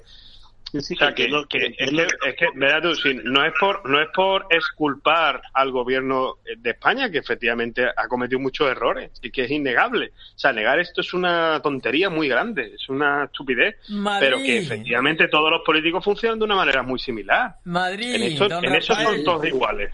Sí, sí, lo estoy escuchando. ¿Qué, ¿Cómo lo ve? Pues que sí, que bueno, que lo que está diciendo de que todos los políticos han cometido muchos errores. Vale, bien. Pero, pero, pero vamos a tratarnos todos, a todos por igual, porque es que lo que no vale es que para unos valgan las cosas y para otras no. No no merecemos un yo, Rafa, claro, no, no, no, no, no, no, no, recuerdo. No nos merecemos un gobierno que nos mienta. Y el gobierno está mintiendo. Aquí eh, no me habléis de políticos, no me habléis cuando de el gobierno miente, entonces que hay que tratar lo mismo. A un gobierno del PP que ha mentido y a un gobierno del PSOE que ha mentido. Y si al gobierno del PP cuando mintió se le montaron lo que se le montó, al PSOE habría que montarle lo que se le monta. Yo y, creo- lo que no se puede, y lo que no se puede hacer es blanquear y- y meter el- el- a la gente, no, no es el momento, hay que remar todos juntos en la misma dirección, Eso- luego ya habrá tiempo para habilidad, eh, eh, eh, responsabilidad, etcétera, y por debajo las redes y todo el movimiento social político que tiene Podemos y el PSOE con mantras y monsernas de los recortes, de los no recortes, de lo que ha hecho y lo que no ha hecho, etcétera, etcétera, etcétera. Y que luego se rasquen las vestiduras cuando dicen, oh, es que usted es responsable de unas muertes, ¡ay, me ha llamado asesino! ¿Qué pasó cuando con Arnar? ¿Se le llamaba asesino o no se le llamaba asesino?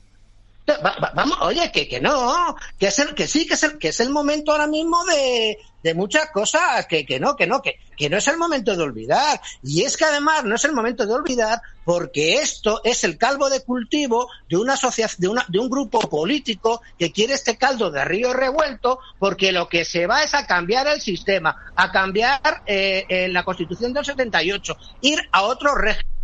Y quieren aprove- aprovechar toda esta pandemia para cambiar el régimen. Venga, un y par de minutos. Un par de minutos. Que nos quedamos con don Rafael Gómez de Marco y su sección. Venga, Luis.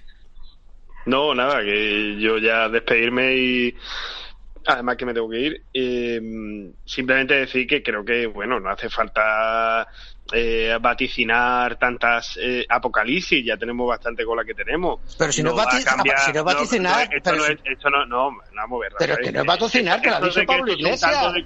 que es un caldo de cultivo para cambiar la, la, la- los acuerdos del 78, no sé qué, eso yo Pues sí, porque cuando la situación económica nos golpee, la gente, la gente estar lo suficientemente caldeada para, para que se puedan producir. Mira, de momento tiene todos los poderes el señor Sánchez. Y si se le van dando los poderes, va a poder todo, hacer todos los poderes para por reales decretos ir cambiando, pero, pero, pero infinidad de cosas. Tiene más poder que nunca jamás un político español ha tenido desde Franco.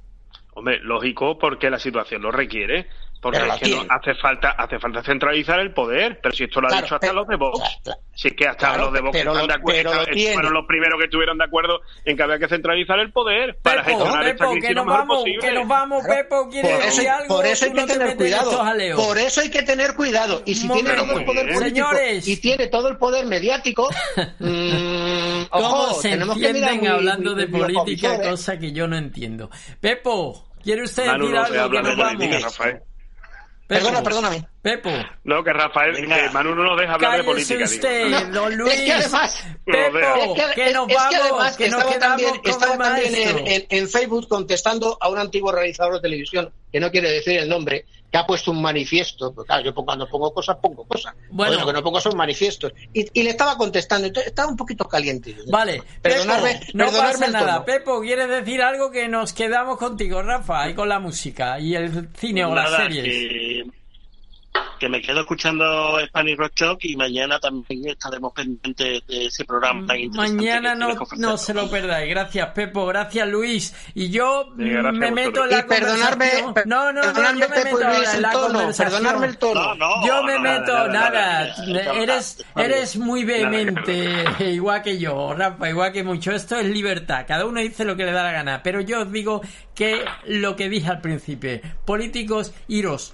todos, IU, y J, y K, y EPP, Pepo, Vox, VIX, eh, Podemos, Podema y la madre que los parió, iros a la mierda. Eso es lo que yo digo. Porque esto va más allá de la política. Esto se trata de ya mucho estrés, mucha ansiedad, mucha gente enferma, muchos muertos, etcétera, etcétera. Amigo, que me quedo con el maestro. ¡Hala! Muchas gracias, Luis. La has bordado hoy. Nada. La has bordado. Nada. Nada. Eh, Gracias Pepo, por- gracias, tío. Un abrazo, Luis. Un abrazo, Pepe. un abrazo. Un abrazo. Venga, que me quedo con Rafa. Eh, maestro. Don Rafael. Sí, dígame. Ah, digo, se me ha ido también. No, no, no, no, estaba, estaba pensando que no sé, que a lo mejor no he estado yo de forma adecuada, ya te digo que me hacía un poco caliente. nada, por- pues yo tampoco estoy. porque estaba yo, a estaba yo dándole al coco contestando a este realizador de televisión y tal, por el Pero Facebook ya- también y el ya que lo que conozca y mire su yo. Facebook ya sabe qué realizador de televisión será. Va, da igual. Entramos así ya de tirón para, porque la belleza está en el arte y en la música Muy y bien. ya lo he dicho. Entramos ya así de tirón con la primera de las tres de Rafa. Entramos. Muy bien.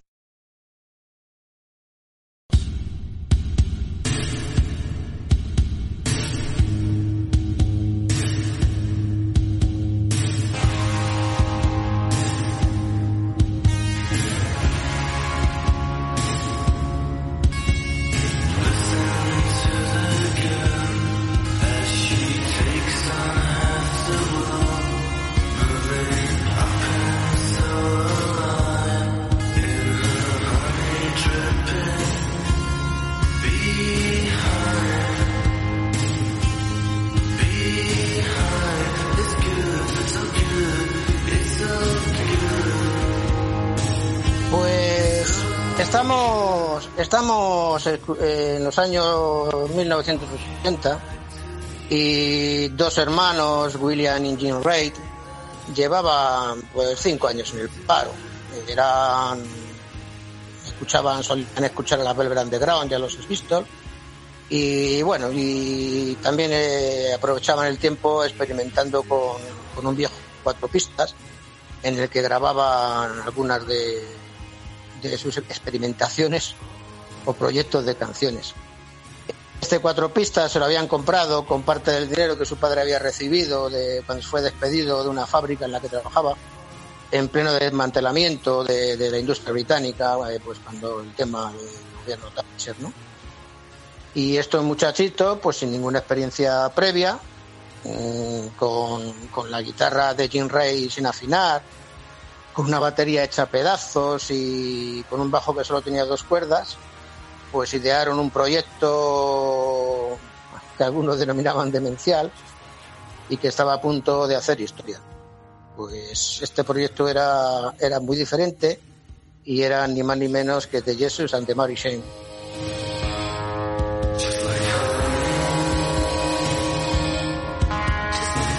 Un proyecto que nacía cuando el indie y el aftersound británico gozaban de plena salud en 1985 y que debutó con, con un disco llamado Psycho Candy, un álbum que resultó ser totalmente revolucionario, una brisa de aire fresco y renovador, pues en el que estos hermanos, acompañados del resto del grupo, supieron mezclar las estructuras pop y la distorsión, así a secas. Eh, recuperaron las guitarras para un pop, eh, bueno, británico de primero de los 80, que bueno, es la, música había estado demasiado volcada en el techno y en el nuevo soul, y bueno. Eh, la banda asumió sus riesgos, pues hacían de su principal recurso melódico aquello que la mayoría de los músicos pues de alguna forma trataban de evitar, que era aquello, pues bueno, pues acoplar, desacoplar, desafinar, saturar. Y bueno, como anécdota contar que en este primer disco pues cortaron con la participación a la batería, ni más ni menos que de Bobby Gillespie, que es el líder y cantante de, los Primal Scream, de, de esta banda también escocesa.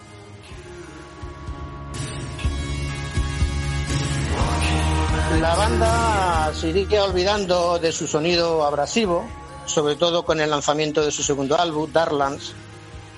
Y bueno, y en 1987 era un trabajo que, que, irradiaba pues, eh, melancolía y tristeza, ¿no?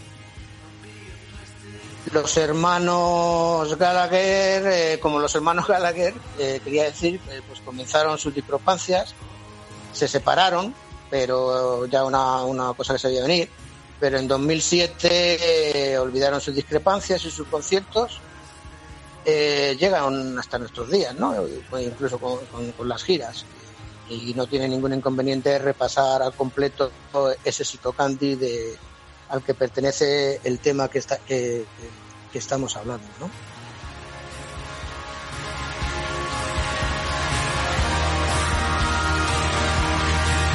No sé si lo he dicho, el tema que estamos escuchando es justamente, se llama Just Like Honey, igual que la miel.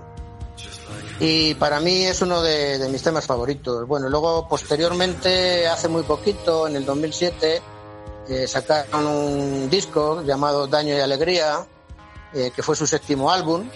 Y bueno, ya la banda escocesa, para mi gusto, no, no es lo que era, aunque según los que los tienen el gusto de poderlos disfrutar en directo, en directo sí podemos verlos con cierta fuerza y esa, digamos, aire fresco que nos trajeron antaño.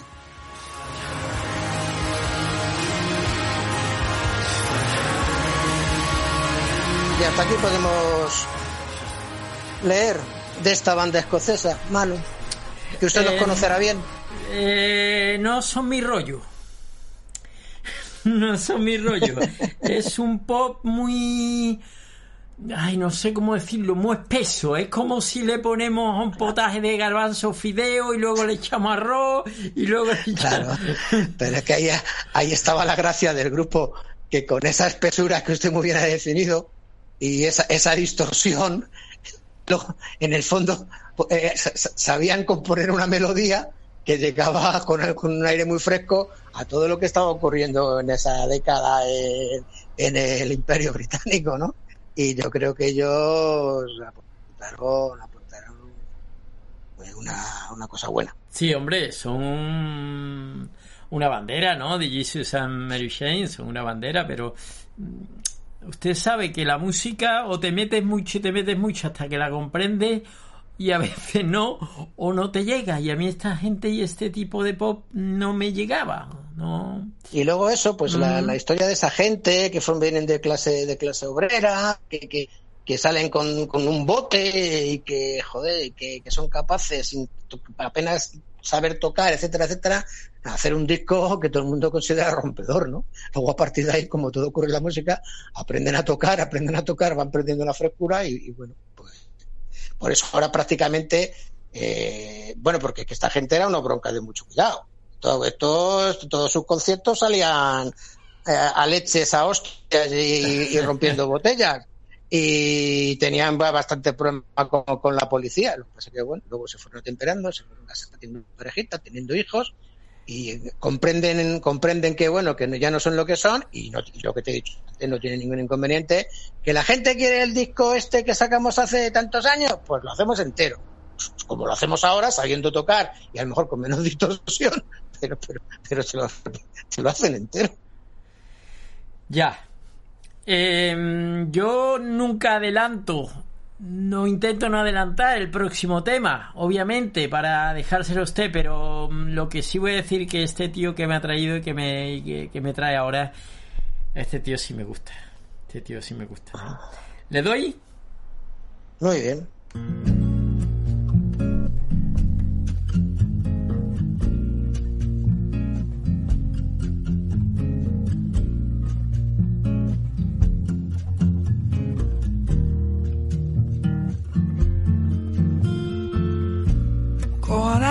mind. Don't even know my own name at the time. How'd I get so blind that I couldn't see what was right in front of me? I wish I was wrong. I wish that you were right there. sus canciones románticas y un poquito atormentadas eh, sin artificios. Yo creo que tienen honestidad y no pocas veces consiguen emocionarnos. Mm, así se nos mostró de alguna forma en su primer trabajo Trouble Problema de 1999 y yo creo que en sus siguientes trabajos mm, no nos ha defraudado.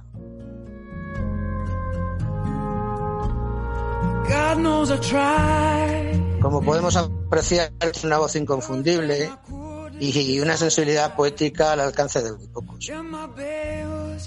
Mm, También yo creo que es imposible catalogarlo en ningún movimiento o estilo. Es una especie de rara avis. Bueno, pues eh, a lo largo de su trayectoria en todos sus discos, pues nos mezcla el soul, el folk, el country, el blues. Bueno, y es admirador de, se confiesa admirador de, de, de, alguien que trajimos la semana pasada, como era Stephen Steele, ¿no?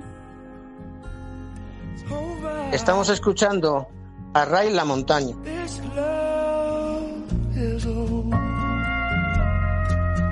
Un muchacho que en su infancia tuvo que ir de colegio en colegio, de ciudad en ciudad. Su madre tuvo que luchar para él y sus cinco hermanos por todo el país buscándose la vida. Y esa infancia, digamos, de nómada y un poco desarraigada, pues de alguna forma le hizo refugiarse en la música. Mm, pues como muchos, ¿no? Hacia la que huyó desde, desde la fábrica de zapatos en, en la que trabajaba y se ganaba un poco por la vida adolescente.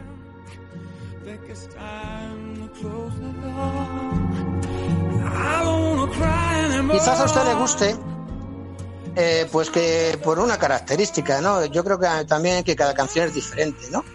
Algunas son más viscerales, otras más personales.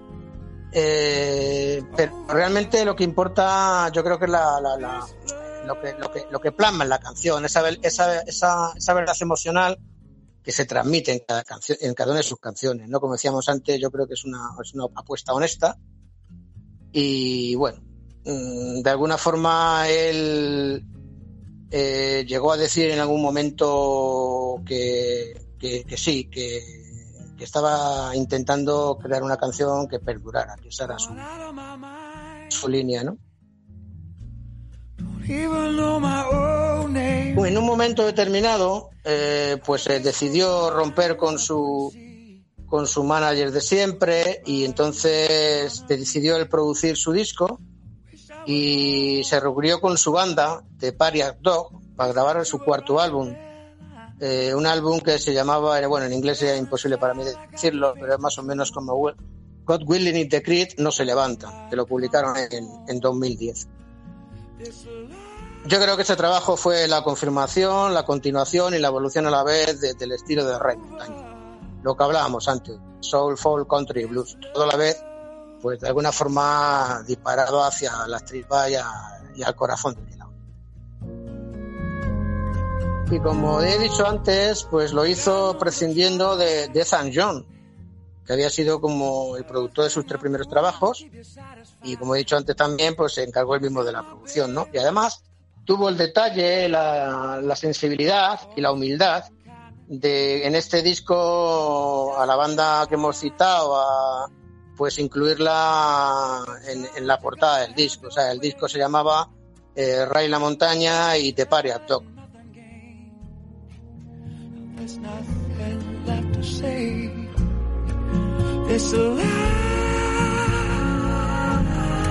Eh, This Lover is Dover Is Love es el tema que estamos escuchando. vaya, no se ría la gente de mí con mi inglés, por favor.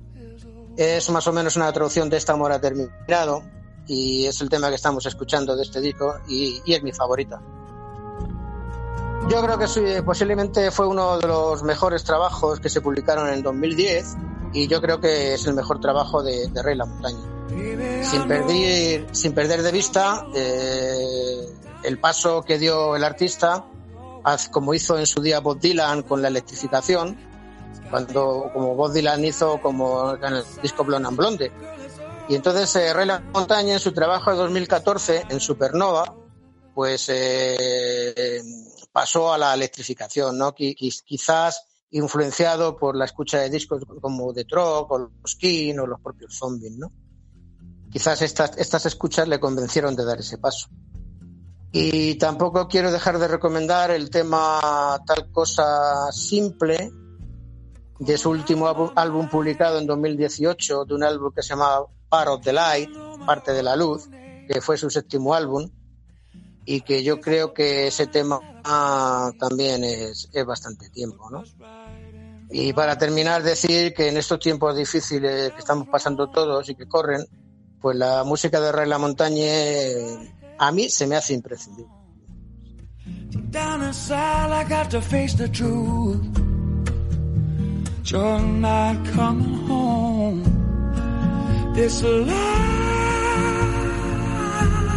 Qué clase, ¿verdad, Manu? Qué bonito, Rafa, qué bonito, cómo, cómo me ha tocado. Aquí me ha tocado. Oh, eh, a veces rozando eso, el jazz, ¿no? Mm. El soul. eh, ah, Sí, por eso hemos he comentado esa- que sí, que, que su estilo es mm, no se puede calificar, no lo puedes clasificar, no lo puedes encuadrar en ningún sitio, aunque aunque roza también un poco la americana. Y puede ser, pero yo mm, a este eh, te lo compro y me lo compro fácilmente, ¿eh? Sí, sí. A un disco de Kenny Rogers no me lo trago. Eh, no, Yo creo que este fue, yo creo que este fue el disco de, de 2010, pues, pues, yo creo que fue lo, lo mejor del año. Y además también las críticas lo ponían muy bien, etcétera, etcétera. Y luego, bueno, pues dio ese paso hacia Supernova, y una de forma diferente. Eh, salió- Eso es lo disco que yo más, sí. Disculpe, sí, decía. No, que, yo- que, que eran los discos que yo más un- conocía un poquito, lo demás pues tampoco lo, lo conozco demasiado. ¿Salió de la nada o se pegó luchando mucho tiempo, mucho tiempo hasta que por fin encontró su hueco? ¿O con el talento Yo- que tenía salió y lo descubrieron No, él fue, eh, yo creo que él se tuvo que recorrer mm, bastantes sitios también, pero yo creo que no que no tardaron mucho en, en descubrirle. ¿eh? Qué bonito, sí. Mm, usted es un romántico. Ya se lo he dicho en alguna Sí, que además, otra- yo, eh, ya- sí, además ya sabe usted que a mí, cuando me hablan de Elvis Presley y de alguno que otro, ya a mí lo que más me gusta son las baladas. Incluso de Elvis. Eh, Sí, sí, a mí, a mí Elvis me gustan las baladas. Hombre, también me gustan el rock and roll. ¿Cómo, va- cómo me va a gustar Elvis en el rock and roll? Pero a mí lo que me gustan son las baladas de Elvis Presley. Eh, estaba yo pensando cómo calificar, no, no, no calificar, no se trata de calificar, se trata de poner un título a, a su sección, ¿no? Eh, las tres de Rafa son tres temas, tres vidas, em, no sé, ¿cómo lo podríamos decir más? Porque, claro, la No sé, gente... yo creo que está bien, ¿no? a Las los tres de Rafa, temas... No, no, no, pero si yo digo de, de subtítulo. Se cortó. No, no, no se cortó, yo estoy aquí. ¿Usted me escucha? You're listening ¿no to escucha? Spanish Rock Shop Radio. ¿Manu? Sí, yo lo escucho. Rafa. Parece que hay problemas. A ver, lo voy a tener que llamar otra vez. Venga, te voy a llamar otra vez. Te voy a llamar otra vez. Em, eh, esto es lo que ocurre. Las cosas del directo.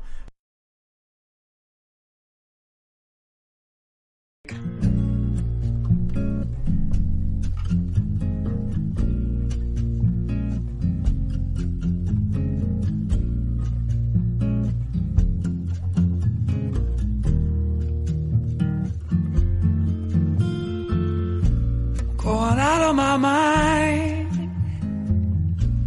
Don't even know my own name at the time. How'd I get so blind that I couldn't see what was right in front of me? I wish I was wrong. I wish that you were right here lying in arms. Deep down inside, I got to face the truth. You're not coming home. This life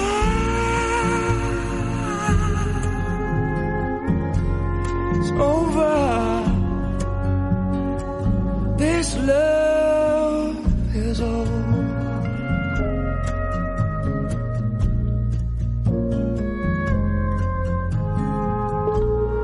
God knows I tried everything I could to keep you satisfied. Rafa, ¿qué ha pasado? Yo lo Pues según escuchaba, está- lo, lo según estábamos estaba escuchando. Pues Ujú. según estaba hablando, se, se ha cortado. Pues nada, he decidido, digo, bueno, llamada. le- porque no le voy a descubrir y- el pastel a- al No, personal. y ha digo, empezado el teléfono a decir reconectando. Y digo, bueno, pues espero a que me llame mano. Muy bien, claro, claro. Pero claro, digo, no voy a destapar el pastel de cuál es el siguiente tema. ¡Ey! Que, que ese sí que le voy a romper los esquemas, ¿verdad? Sí, claro, totalmente. Pero a mí y a muchos. Porque, claro, yo ya lo sé, no vamos a descubrir nada porque me lo ha mandado. Pero a mí a muchos le va a romper el esquema. Eh, yo creo que nadie, nadie, nadie se espera esto. ¿Le damos? Muy bien.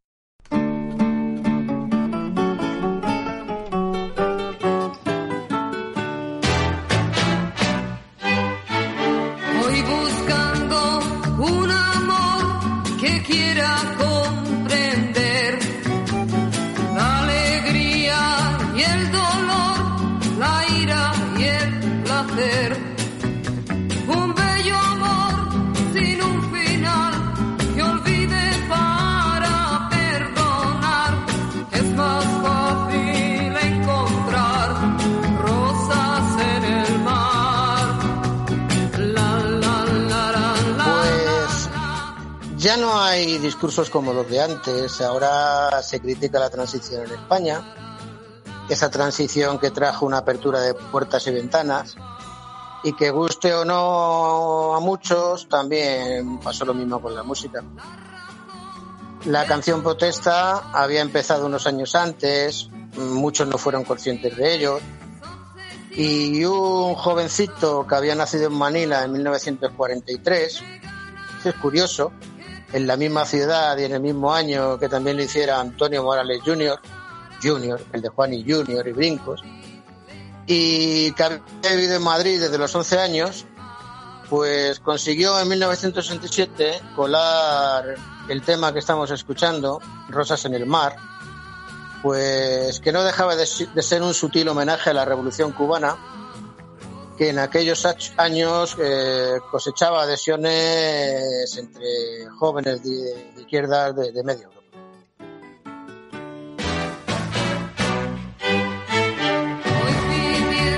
Estamos hablando de, de- Luis Eduardo Rosas en el mar eh, se convirtió en todo un en todo un uy, en todo un éxito y que puso la semilla no solo en la carrera de- del cantautor madrileño, sino también en la de la jovencísima intérprete, su jovencísima intérprete Masí. Pues una jovencita Masiel que había iniciado su carrera con un tema de Manolo Díaz que se llamaba Rufo el Pescador. Como hemos dicho antes, eh, Rosas en el Mar, aparte de colarse en, en la censura, también se coló como una pieza de pot, en parte gracias a la maestría de un joven arreglista, que era ni más ni menos que Juan Carlos Calderón. Pero el texto de Rosas en el Mar pues, iba más allá. Eh, Luis Eduardo Aute reclamaba otro mundo, desafiando, desafiando la férrea censura de la dictadura franquista. Eh, Maciel había visitado Cuba en el 77, donde participó en el Festival Internacional de la Canción de Varadero. Y desde entonces la canción ha sido constantemente radiada en aquel país, especialmente en su programa, en su programa nocturno de radio, de Radio Progreso, pues donde ha sido un éxito durante décadas. ¿Por qué traigo esta canción? Bueno, pues, pues que el pasado sábado, eh, a los 76 años, eh, falleció Luis Eduardo Aute. Mm, He querido homenajearle con su primer éxito como autor y como hemos dicho, que también lo fue de que era conocida entre los intelectuales de la época como la tanqueta de Leganitos. Un tema que se convirtió en un inesperado himno político en pleno franquismo. Curiosamente, Luis Eduardo Aute nunca quiso hacer canción protesta, porque igual que no creía en las disciplinas, Aute rehuía de los géneros y de las etiquetas. Pero desde que, se publicara su primer trabajo, Diálogos de Rodrigo y Ximena, en 1968, hasta Aute Canta Oroza de 2018, su último trabajo, el señor Luis Eduardo Aute ha sido uno de los principales referentes de la canción de autor en España.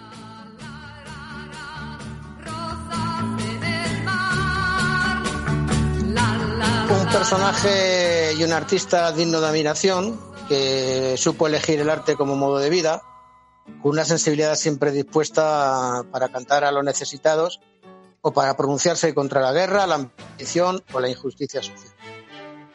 Mi homenaje a Luis Eduardo. y no quiere oír. Es una necesidad para poder vivir. Se le ha cuerpo, el cuerpo mano?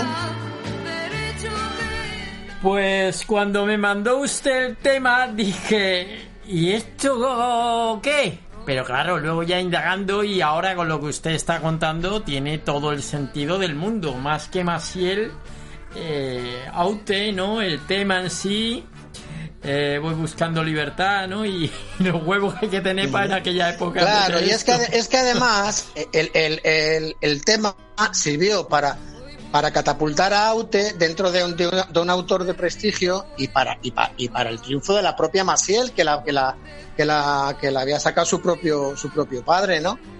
Y bueno, el, el, el, el tema con esas líneas pop de la época, muy bien puestas por Juan Carlos Calderón, ¿no? Y luego este tema, luego con el tiempo, lo llegó a grabar Aute dentro de, de su propia de- de- discografía. ¿De qué año es? Y ¿Me lo puede también antes, antes de hacerse, antes de hacerse famoso Aute como autor, eh, Masiel también cantó el Aleluya suyo, antes que él. ¿De qué año Pues, era? eh, pues eh, yo creo que fue este tema, yo creo que lo sacaron en el 67. Claro, porque ella fue en el 69, ¿no? Claro, claro. Pero es lo, pero es que es lo curioso. Ella, ella se da a conocer con un tema de, de Manolo fue Eurovisión Sí, donde fue, sí, ¿no? sí, sí, sí. Ella se fue- es- ella se da a conocer eh, con un tema de Manolo Díaz, Rufo el pescador. Y es que Masiel era, era, era hija de, de joder, me acordaré ahora mismo yo.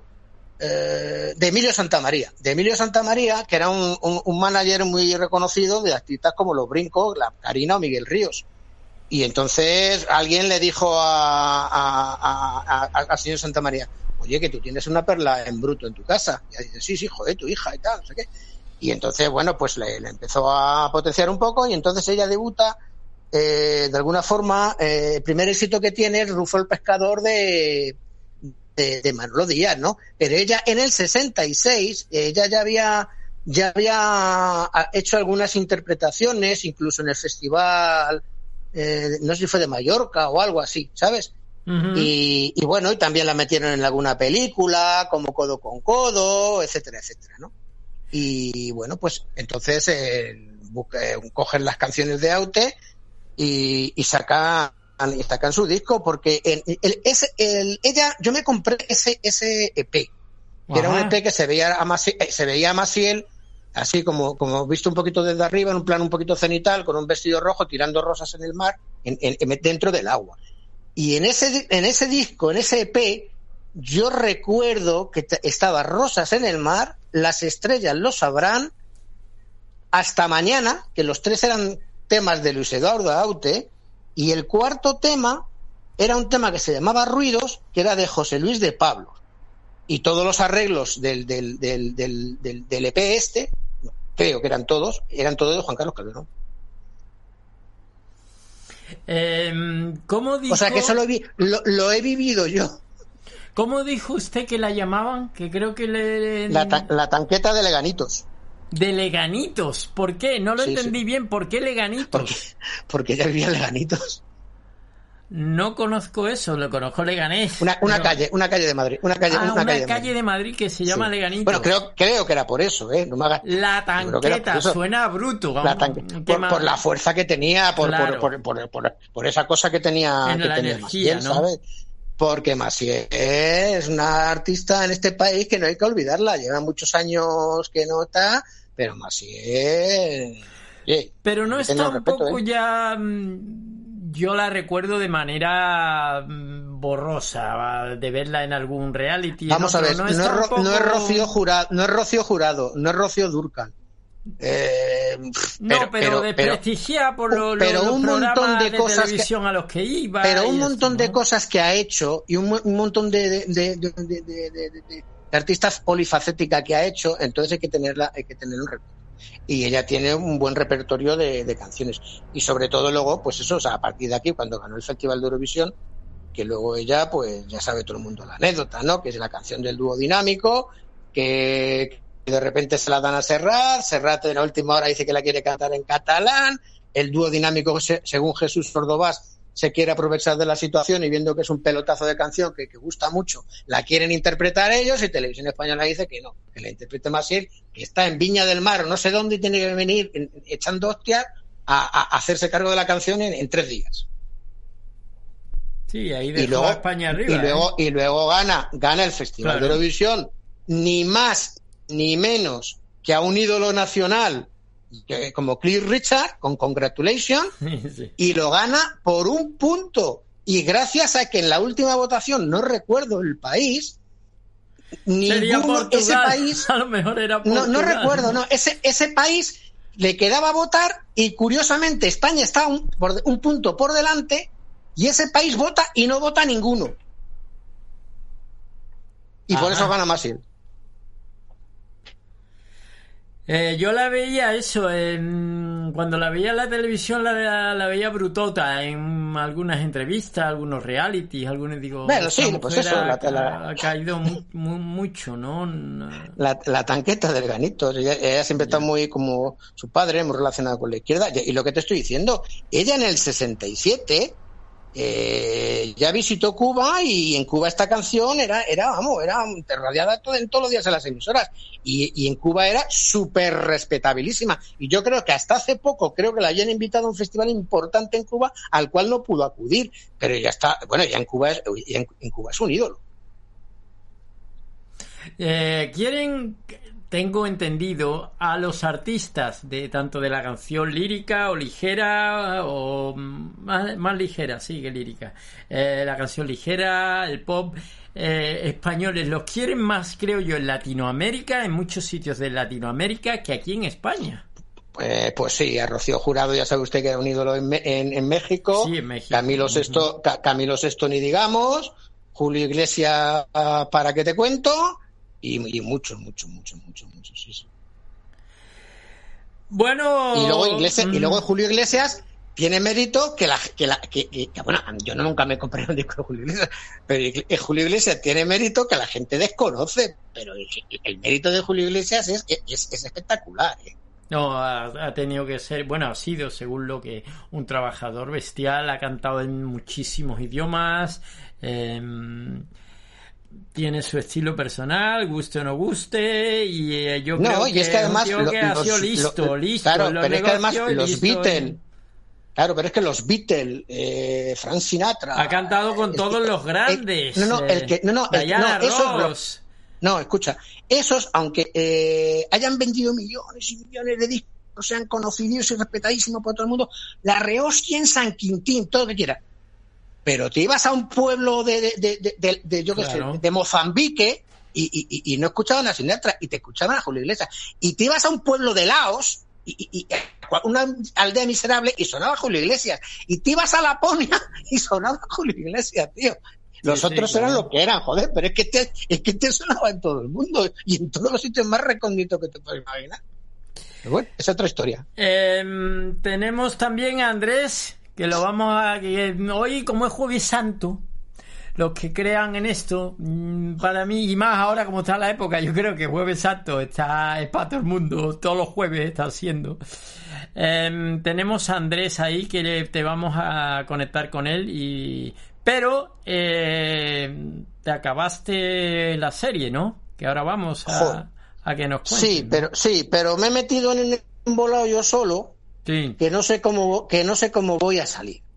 Porque es que he escogido una serie que, que es muy difícil explicar si la gente no ve las imágenes, si la gente no conoce nada, porque hay, hay unas series que tú puedes contar, un poco el argumento y tal, situar un poco los personajes.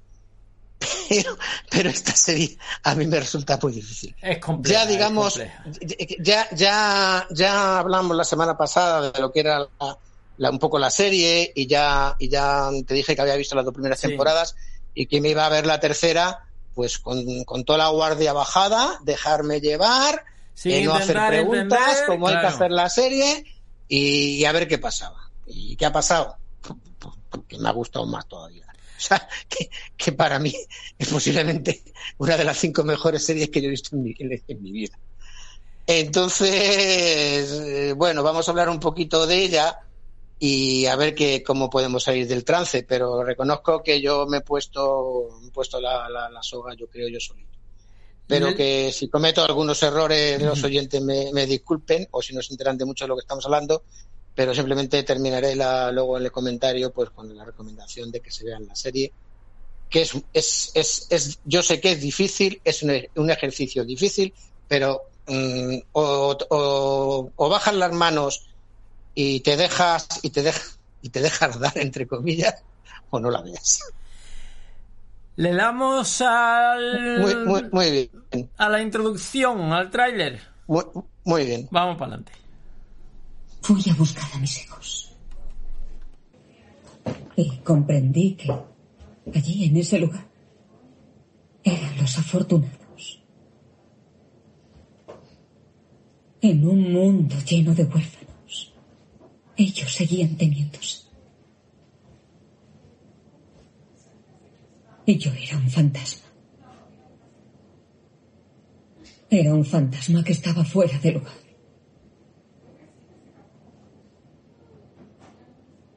Y ahí, Kevin, fue cuando cambié de opinión. Volví aquí. Que sí. He pensado en ti.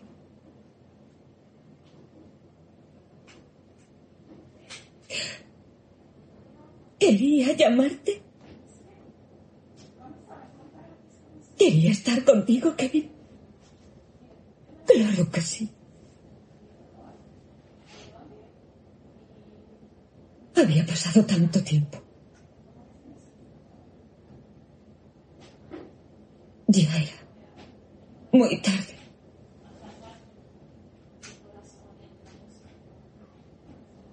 Y sabía que si te contaba lo que me pasó, no ibas a creerme. Te creo. ¿Me crees? ¿Por qué no iba a creerte?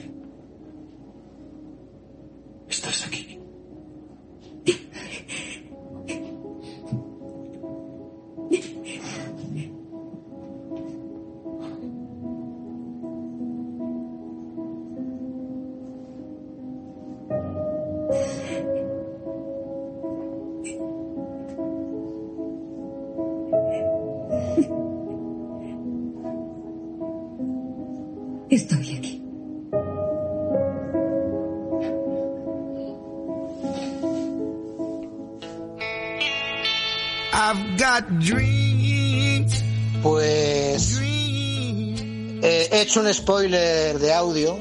Creo que no tiene demasiada importancia porque sin, ver las imágenes no creo que sea un spoiler total. La serie se terminó de emitir en el 2017. Pero ese es el final de- del- del último capítulo de la tercera temporada, del octavo capítulo, y donde después de, esa serie con esos recovecos, esos flashbacks, esos forward, eh, no deja de ser eh, es una, una de las de las historias de amor más bonitas que yo he visto en televisión. Después de 28 capítulos, como dijimos la semana pasada, pues ¿qué es, qué es The- The Lover? Pues, pues el viaje de Kevin y Nora, un viaje hasta entenderse y, aceptarse mutuamente. El clásico chico conoce a chica, pero dentro de esa experiencia catártica que nos propone Damon Landelof, el guionista de, de Perdidos, de Los, y que, que bueno, que nos, nos cuenta o nos narra cómo se conocieron, cómo se enamoraron, cómo lucharon por superar su dolor, por estar juntos, cómo formar una familia, cómo se destruyen y cómo, y cómo resuelven para poder estar juntos. Y lo que te acabo de comentar, eh, sin duda una gran historia de amor. En esta historia que comienza con la desaparición del 2% de la humanidad, que nadie sabe dónde han ido, ni están vivos, ni están muertos, o están en un universo paralelo. Yo creo que es un final sensacional. no libre de distintas interpretaciones, pues para una serie distinta de suspense y de ciencia ficción. Eh, un final que está en los ojos del espectador, mm, que veamos lo que queramos creer y intentamos el final como, como, como más nos consuele a cada uno después de ese viaje catártico, de las experiencias que han sufrido los personajes por las distintas pérdidas, del rapto y de, de esa desaparición de ese 2% de la, de la humanidad, ¿no? Pues al, al, al, lo mismo que no hay una explicación para, para, que para la desaparición de ese 2% y que va pues a una dimensión alternativa, según parece, pues también nos tenemos que, lo mismo que nos creemos eso, pues también nos tenemos que creer si Kevin, el personaje protagonista masculino, el jefe de policía, pues puede morir y resucitar, o cuando muere, eh, cómo se pone en contacto con otras almas que conviven en esa tercera dimensión. Si te lo crees, si entras en el juego que, que nos propone Damon Lindelof, disfrutarás de esta serie de, de The Lover. Si no te lo crees, como dije al principio, esta no es tu serie y mejor que, que no la veas. Pues porque este drama de, de unos personajes rotos, devastados por sus pérdidas, eh, sus esfuerzos por superarlas, para hallar la paz y poder seguir adelante, esa búsqueda para dar sentido a lo ocurrido, a la vida en definitiva, pues es, eh, ¿qué es? Pues, pues es una reflexión sobre la fe, la religión, el amor, la familia, las segundas oportunidades, el miedo, la soledad, lo que tú quieras encontrar. Todos los personajes se han estado mintiendo durante buena parte de la serie a sí mismos. Han buscado consuelo donde no lo había y, continuamente han despreciado o no han sabido encontrar lo que tenían a su alrededor. Eh, pero cuando lo que realmente lo que realmente tenían que encontrarse es a sí mismos después de esa catarsis, de esa pérdida que, de la que hemos estado hablando, ¿no? que rompe pues pues eh, todo el orden establecido, la familia, la sociedad, la, las normas habituales, etcétera, etcétera, con la aparición de sectas, de, predicadores y, de, y, de, y de pérdida de valores. Pues, ¿qué ha supuesto para mí esta tercera temporada? Que nos quedamos la semana pasada con que no había visto. Pues que nada menos que Nora y Kevin encuentran el camino de vuelta. Eh, pasan muchas vicisitudes, muchas experiencias, eh, cosa que ahora no podría comentar porque no lo entendería la gente. Y bueno, Nora de alguna forma intenta visitar esa tercera dimensión a través de una máquina para poder encontrar a sus hijos, ¿no? Y bueno, luego no, no sabemos si, si llega a viajar por la máquina y encontrarse en esa dimensión con su familia el caso es que Nora siempre ha estado eh, cerrada en banda ante, ante cualquier sentimiento. Mm, sin embargo, las canciones de Billie Holiday mm, que aparecen en la película, pues parecen empujarla hacia el amor, hacia los sentimientos o hacia esa reconciliación de la, de la felicidad y que es el momento de, de poder cerrar puertas una secuencia memorable donde nos da la sensación de que, de que parece reencontrarse con el amor. Eh, Kevin y Nora, después de ese regreso, de ese mundo que ahora contaremos, eh, consiguen dejar atrás sus mundos de evasión, ese mundo de evasión donde Kevin eh, se iba cada vez que se moría y el mundo y los mundos de evasión de Nora y sobre todo ese mundo que quiere visitar, visitar para ver si encuentra sus hijos. Pero ¿qué pasó realmente? ¿Qué es lo que al final del capítulo de la serie nos plantean? ¿Qué pasó con Nora? ¿Viajó o no viajó? Bueno, pues hay dos, dos teorías eh, que, que son las que toman cuerpo y que incluso una tercera que los espectadores unos tienden hacia una y otros tienden hacia otra en ese que pasó con Nora, de viajó no viajó, pues eh, en esa cápsula de, del tiempo donde Nora se mete para, para poder llegar a ese, a ese mundo donde se supone que están suspendidos todos desaparecidos, incluidos su marido y sus hijos, pues al final del momento, en un plano que se corta, parece da la sensación de que dice sacadme de aquí o un, o un stop. De ser así, de que eso haya ocurrido, de que en el último momento Nora se haya arrepentido, eh, pues Nora mm, ha estado desaparecida más de 20 años, posiblemente por un sentimiento de culpa de no haber sido capaz de iniciar ese supuesto viaje en esa cápsula, en la búsqueda de su familia. O la otra alternativa es que Nora está mintiendo y que nunca viajó a esa, a esa otra dimensión. Esto puede tener una explicación porque a lo largo de la serie, cuando un personaje explicaba algo, porque ya he dicho antes que la serie es todo continuamente un, flashback y forward para, para ir entendiendo la narración, pues cada vez que explicaba un personaje algo a través de un monólogo como este, de final de la serie que tienen eh, Kevin y Nora, pues siempre veíamos imágenes de flashbacks de esos momentos. Y justamente en esta escena final de 10 minutos, una escena memorable del final de la serie y del final del último capítulo, no hay ni un solo flashback. Lo que eh, da a entender a muchos que Nora está mintiendo y que nunca viajó a esa otra dimensión. Pero ¿qué es lo que pasa y lo que vengo diciendo de la semana pasada?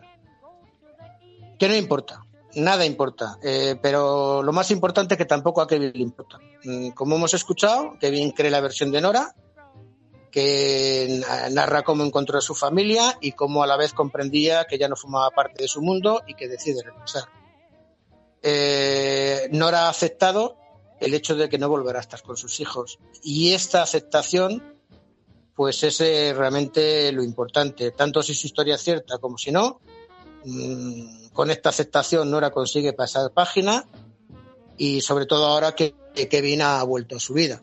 Porque Kevin en la historia, a través de la serie, nos van contando y sobre todo en esta última temporada, que Nora, eh, Kevin cada, cada año viaja 15 días a Australia, al último sitio donde fue Nora, pues para ver si la volvía a encontrar, ¿no? El guionista eh, Lindelof eh, nos sugiere en su serie que en esta vida no hay respuestas, sino que hay interpretaciones. Ya lo dijimos la semana pasada, Dead the Lover es un acto de fe que el espectador debe aceptar como, como válido al comenzar a ver la serie y, un final en el que no entendemos nada y a la vez lo entendemos todo. Eh, los tres, tres de los actores principales, los dos principales y un secundario, yo no diría tan secundario, el principal, el jefe de policía Justin Theroux, en el personaje de Kevin Garvey, está muy bien. Eh, Anne Dobb, que es Patty Levin, que es la jefa de, de la secta, de, eh, que es también un personaje de- de- del cuento de la criada, la que hace de jefa de, las, si la, quien haya visto la serie la recordará. Y sobre todo la, la gran sorpresa que luego se, bueno, se ratificó en Fargo y que, como dije la semana pasada, para mí pasa a ser una de mis actrices favoritas de la actualidad. El Carrie Coon en su papel de Norador está para comérselo.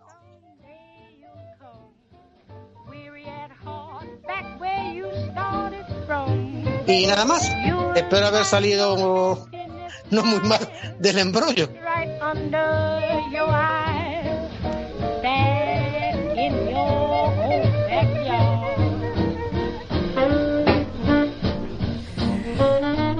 Rafael nos la ha destripado entera, la ha contado preciosamente, pero la ha destripado, ¿eh?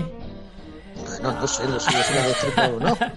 Eh, Es una serie de, es una serie que empieza en el 14 y termina en el 17. Sí, pero hemos entrado, hemos entrado con ya con el final, con un trozo de, bueno, con No, el- lo que he pretendido, lo que he pretendido ¿no? es que eh, quien no la haya visto, es que si se cuenta la serie tal cual, mm, es que es que es muy difícil. Entonces yo creo que contando ese eh, final y haciendo ese, ese semi-spoiler, eh, yo creo que la gente, a lo mejor a alguno le, le he picado la curiosidad de decir, voy a ver de qué va esto.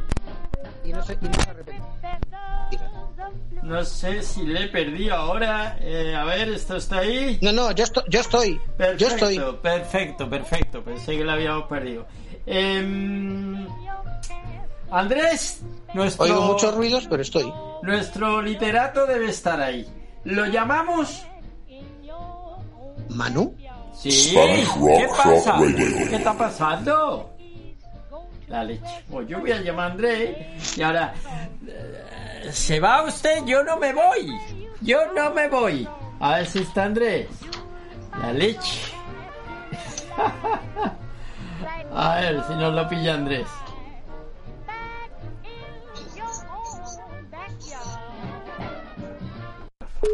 A ver.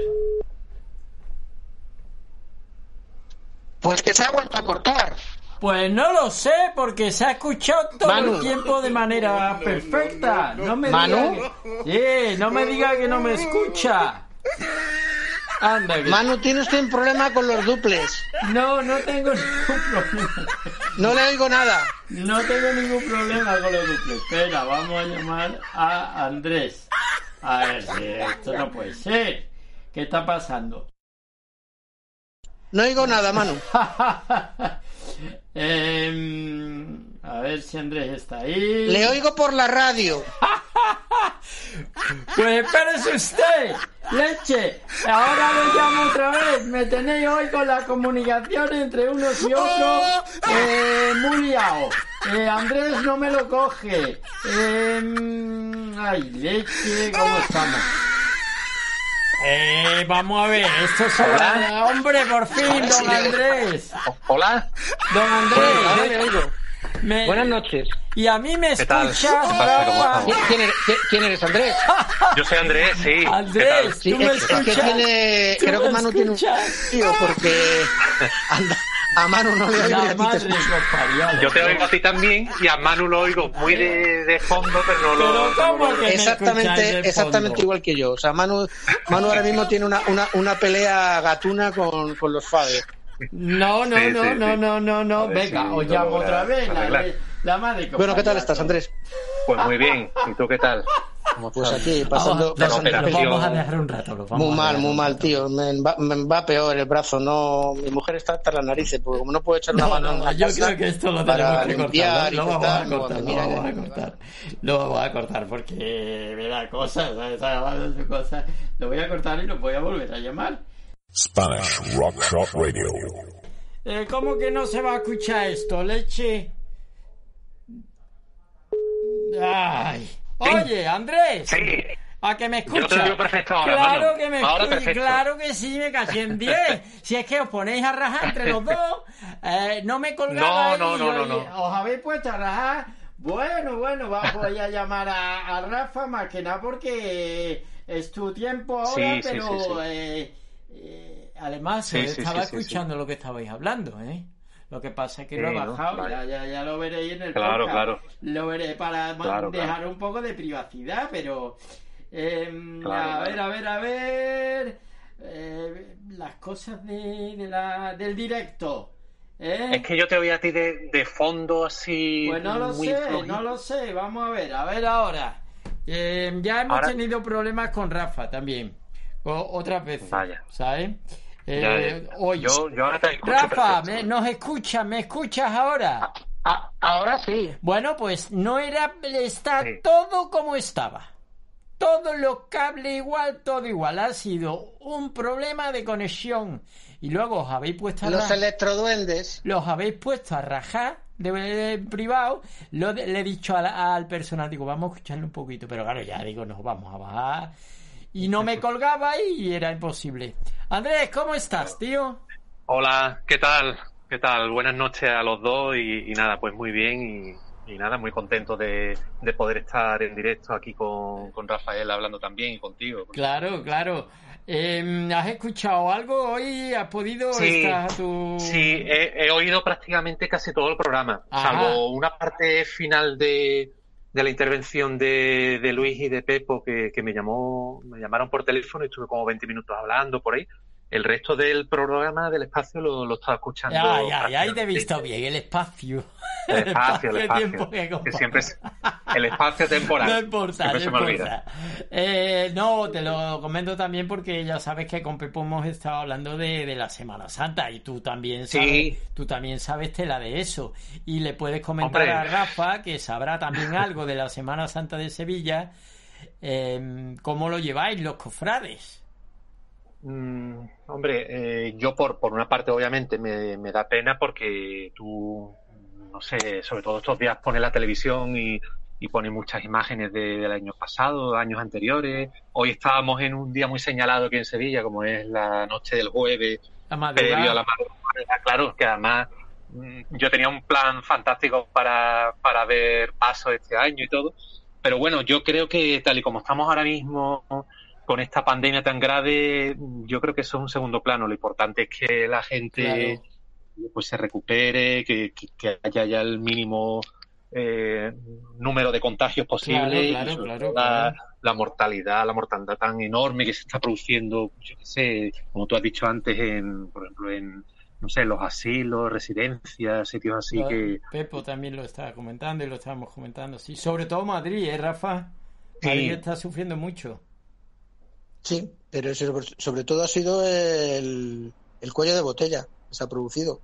Porque si esto no se produce en cuello de botella, pues entonces estaríamos hablando de, de- otra cosa. Pero este tipo de, de- virus no, lo ha traído todo de repente y con unas características determinadas que, que, bueno, que nos ha pillado así. Eh, no sé si sabes, Rafa, que la mujer de Andrés, que nos la ha contado muchas veces, es médico, además. Y trabaja No, en, no un hospi- bueno, no lo sabía o no lo recordaba. es un- en un hospital de Huelva. Y ahora te quiero preguntar, Sí. Andrés, ¿cómo va? ¿Más tensión? ¿Qué Pues te mira, cuenta? por lo que ella me ha contado mm, así en los últimos días, parece que, que la cosa va un poquito mejor. Sobre todo porque no, no está habiendo tantos ingresos en la UCI y, y parece que está la cosa dentro de la gravedad, mm, está más controlada y lo cual se corresponde también con, con los datos en general que, que está viendo en toda Andalucía, que, hombre, que todavía, por supuesto, hay mucha gente hospitalizada y todo, pero, pero parece lo que también el problema que tenemos es la falta de material, que, que eso lo hemos publicado los medios de comunicación estos días, eh, falta pues en- la farmacia de todo, mascarillas, gel, guantes, y eso es también muy preocupante porque todavía no sabemos cuándo vamos a poder disponer para que la gente por lo menos pueda salir a la calle con, con las mascarillas.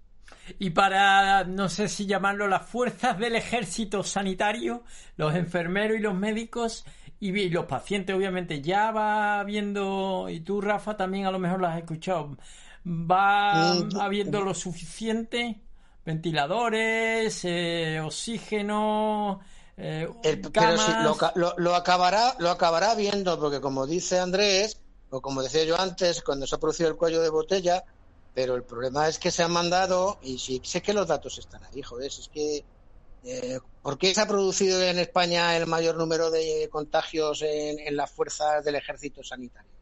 Joder, porque los hemos mandado a la guerra sin, sin fusil. Mm. Y entonces, joder, a, lo- a lo- a uno de los mejores profesionales del mundo, pues si le mandas a, la- a la guerra a uno sin fusil, pues joder, pues, pues es lo que está pasando. Y ahí está viendo el problema. Pues poco a poco todo esto se irá calmando, pero el problema ha sido eso, que, que la, la imprevisión, la falta de, de rigor en muchas cosas y luego a partir de ahí lo que tú quieras ver o con lo que cada uno quiera. Pero los resultados están ahí. Que somos el país con más, con, con más, eh, el segundo país con más muertos del mundo, que somos el, el- el- primer país con más personal sanitario eh, contagiado y lo que quieras. A ver, eh, claro, yo, ah, quedaron muchas preguntas en el aire a nivel eh, médico, ¿no? Y del virus y tal. eh, aunque el viernes pasado no sé si tuviste la oportunidad de escucharlo, eh, Andrés. Sí, Eh, yo sí oí bastante, vamos, no todo el programa pude, pero oí alguna intervención y también escuché a, a este hombre que habló desde Los Ángeles, ¿no? Que, que le hiciste la entrevista también. No, eso fue el jueves, ah, desde Washington. O, o desde Washington. El sí, jueves igual fue- estoy yo confundido. Yo pensaba que había sido No, no, el porque viernes yo hicimos un especial Con- eh, con COVID, Camino, con sí, que- Camino. que el estuvo jueves entró un Ah, amigo pues- desde Washington. El viernes entró Lucy Castillo desde México. Ah, Hablamos- sí, sí, y verdad. hablamos con un representante y vocal de Médicos del Mundo. Eso sí, pues lo de la parte de camino, todo eso sí lo oí. Por eso intentamos cubrir lo más, lo más posible el viernes, pero claro, quedaron muchas preguntas. Yo me pregunto lo de las recaídas. ¿Se puede recaer? Cuando No uno lo sabe nadie. sale... eh, No lo han contestado. ¿qué te- No, yo por si a lo mejor a Andrés le ha- la mujer le ha dicho algo, Mm, aunque yo creo que tu por- mujer llega por lo y que, lo peor que, vamos, hace- lo ella no, que hace no me no había ¿no? comentado nada, pero por lo, por lo visto, mm, yo por lo que he oído también eh, por, por internet, por lo que he visto, por- he leído por internet y todo, que hay posibilidad de que a lo mejor sí, sí se pudiera recaer. Entonces, yo no sé hasta qué punto esto puede ser o no, pero, pero si es así, la verdad que mi mujer lo que está claro que dice que, que aunque ya el estado de alar- de alarma ya finalice y todo, mm, la gente tiene que tener muchísima prudencia a partir de ahora con, con los eventos masivos. eh, los incluso bares. Los bares, Los los, bares restaurantes, efectivamente. se sí, sí, sí. Ella dice que hasta que no haya una, Una vacuna, vacuna, claro, claro. así sobre la mesa, dice que no debemos salir demasiado y que tenemos que seguir más o menos, o menos, a lo mejor no tan en reclusión, pero, pero tenemos que tener mucha prudencia porque esto todavía puede ser bastante peligroso. Pero la pregunta del millón de dólares es cómo mantienes tú a la población así, en ese puntito de, de alerta o con las orejas altas, cuando venga lo que va a venir, que no lo conocemos ni lo hemos conocido. La crisis económica que va a venir. A ver, Sí. ¿cómo, cómo mantienes a, a- la gente así, con ese puntito de orejas para arriba? Y no, yo no le doy a la mano, yo no me voy al bar. Yo, a ver, ¿cómo, cómo, cuando... eh, que- es que la gente todavía no se da cuenta. Claro, claro, es claro. que lo, lo que va a venir. Por Que, esto- que va a ser una economía de, de- de la Segunda Guerra Mundial recién terminada o de la Guerra Civil Española recién terminada. Es que la gente no se quiere dar cuenta. Cuando a los jubilados quiten el 20% de la pensión, etcétera, etcétera. A, lo- a lo- a los funcionarios públicos les bajan el sueldo. Oye, que, que lo que viene es lo que viene. Por mucho que lo quieras adulcerar. Es imposible. Pero es que no va a ocurrir aquí. Es que va a ocurrir en toda Europa. Yo no creo que se trate de endulzar o no, Rafa. Yo creo que lo primero es atajar el problema y salvar vidas y ver cuándo se corta. La economía, obviamente, pero esto yo creo que cualquier mente menos, mm, eh, menos digo, cualquier mente medio normal entiende que lo que viene es de cuidado. Pero cómo, pero cuál, pero cómo, cómo se atajan vidas. El, el problema principal es atajar vidas, solucionar esto como, como, como sea necesario. Atajar el problema Vale, es... ¿Cómo era? ¿Cómo era? ¿Llamando a la gente para una manifestación? No, pero No, vamos no a haciendo ver, caso- Rafa, no- yo, no haciendo caso yo- a la yo OMS cuando yo dijo no que había te, que digo una material. cosa, No, esto nadie ahora, sabía lo ya que... se ha hecho, no, no, ya se ha hecho lo que se ha hecho. ¿Ahora qué hacemos? Bueno, Rafa, dímelo, pero ahora- vamos a ver, ahora lo de la hacemos. manifestación y lo Vale, que está, y aquí en el Reino ol- Unido y en No, no, eh, que, de- disculpa un segundo y aquí en el Reino Unido que decía este no si esto es una gripe que ahí lo tienes en la UCI y tal se ha estado improvisando porque yo no creo que se supiese el alcance eh, Claro. que esto tenía o sea si Pero lo del Reino Unido, el señor Johnson, equivocado o no, explicó sus razones. equivocado de, Sí, de, de no, loco de, no, de- de- él de- de explicó sus delirio. razones. Él dijo que no le merecía la pena que la economía que del, muriera del- un montón de gente. del Reino Unido se no, fuera a hacer no. puñetas durante décadas y que, y que era preferible que Sí, la población se inmunizara y que iban a y morir cuando los que le iban a dijeron morir. que iban a Lo morir muchos más de claro. lo que él pensaba, que él Cambió se de creía que era cambio de opinión. Cambió de no, opinión, no, no, de no, yo no estoy de Pero, acuerdo. Yo pero se las razones de, las improvisando, razones Rafa, de se este cuál han sido. Nadie pero, sabía. pero las razones de este cuál han sido. No, no, es que es muy diferente, Manu. Las razones del señor Johnson eran las que eran. Equivocado, se equivocó. Y las pero eran sus razones razones. del gobierno en y las España razones, ¿y este eran, cuál eran? ¿Cuál eran? Las razones del gobierno en España eran pues dejar, no sabía quizás, yo no lo defiendo, a mí los políticos Pero ¿cómo no me lo vas a ver? Pero si tenía, to- si Bueno, tenía va. todos los informes de, de la OMS, de la no sé qué, de la, de la, de la Unión Europea, de los policías... No creo ¿cómo que no? él Es que- es que- supiera es que el alcance. engañarnos, no creo hombre. que nadie... Joder, que no, que porque que no no hay iba- que comulgar Mm. con eso. No, pero yo no creo que él supiera el alcance porque no creo que Ah, pues sea está, pues un vale. genocida. No, no, está jodido. Claro, el alcance no lo sabe, el, el alcance no lo sabe nadie. Como, como si me pones y extrapolamos, tampoco se sabía el alcance de lo de Irak. Bueno, va. Y mira lo que, y mira lo que pasó. Eh, Claro, va. es que los alcances no se saben. es que ese es el problema. Bueno, Pero va. unos pagan la factura y otros no. A ver lo que es hacemos a partir de ahora y vamos a ver cuándo empezar, porque la gente tiene miedo, ansiedad, la gente y yo, ¿eh? Ansiedad, Sí. todo el mundo encerrado en su casa, eh, se duerme mal, yo ya estoy durmiendo mal, eh, son muchos días en casa, eh, que si buscas a alguien que te traiga la comida, eh, a lo mejor un amigo te la trae, no, no le puedes ni dar un abrazo, tienes miedo, vas por la calle con miedo, etcétera, etcétera, etcétera. Esto, esto es un disparate muy gordo y esto... A ver si Y se el, acaba y el, dispar- el disparate gordo, te vuelvo a repetir, se produce por el aluvión. Porque volvemos a lo de siempre, sin que se, ma- se me malentienda ni que se me coja entre comillas. Si tú analizas los muertos de por gripe en el periodo un año, vamos a ver lo que te sale. No lo sale que esto, lo hombre, que- no, lo que Rafa, no sale. escúchame, Sí. que lo, escucha, lo que no ocurre es que haya 15.000 muertos en un mes. Eso es lo que no sale. Y ese es el problema, como sabrá la mujer de Andrés y como sabrá Andrés, qué es lo que ha pasado con las UFIs.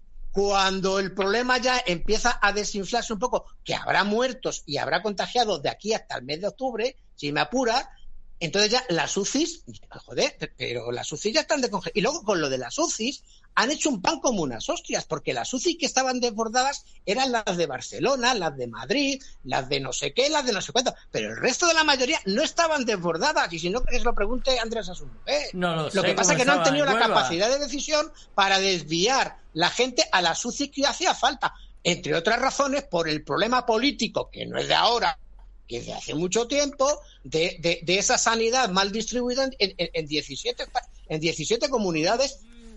Como pensamos Bueno, mucho va, que la educación y la sanidad. Que nunca Andrés- debería haber estado transmitida. Que Andrés, nos tiene, que Andrés nos tiene que traer Bueno, sí, Andrés, venga, te dejo tu Pero tiempo. una cosa, una cosa, Un no, no abrazo. te vayas, no te vayas. Pero- pero ¿qué vas a hacer? que me ¿Qué tira de vas la- a- No te vayas, ¿qué vas a hacer este, este fin de semana? ¿Vas a sacar alguna procesión por ahí por el pasillo de tu casa, Rafa? ¿Qué vas a hacer? Mm, mm, aguantar los chorros que me echan Eli porque no hago los ejercicios porque me duele el brazo y no me duele el brazo porque no hago los ejercicios y luego pues estar con el niño pues, pues eso eh, que si leas que si no leas que ahora te leo un cuento que ahora tienes que dibujar que ahora tienes que esto que ahora tienes que el otro y aquí encerrado y de vez en cuando pues, salir a comprar cuando se acaban la, Y la semana que viene ya tiene más o menos en la cabeza serie o peli que nos va a presentar.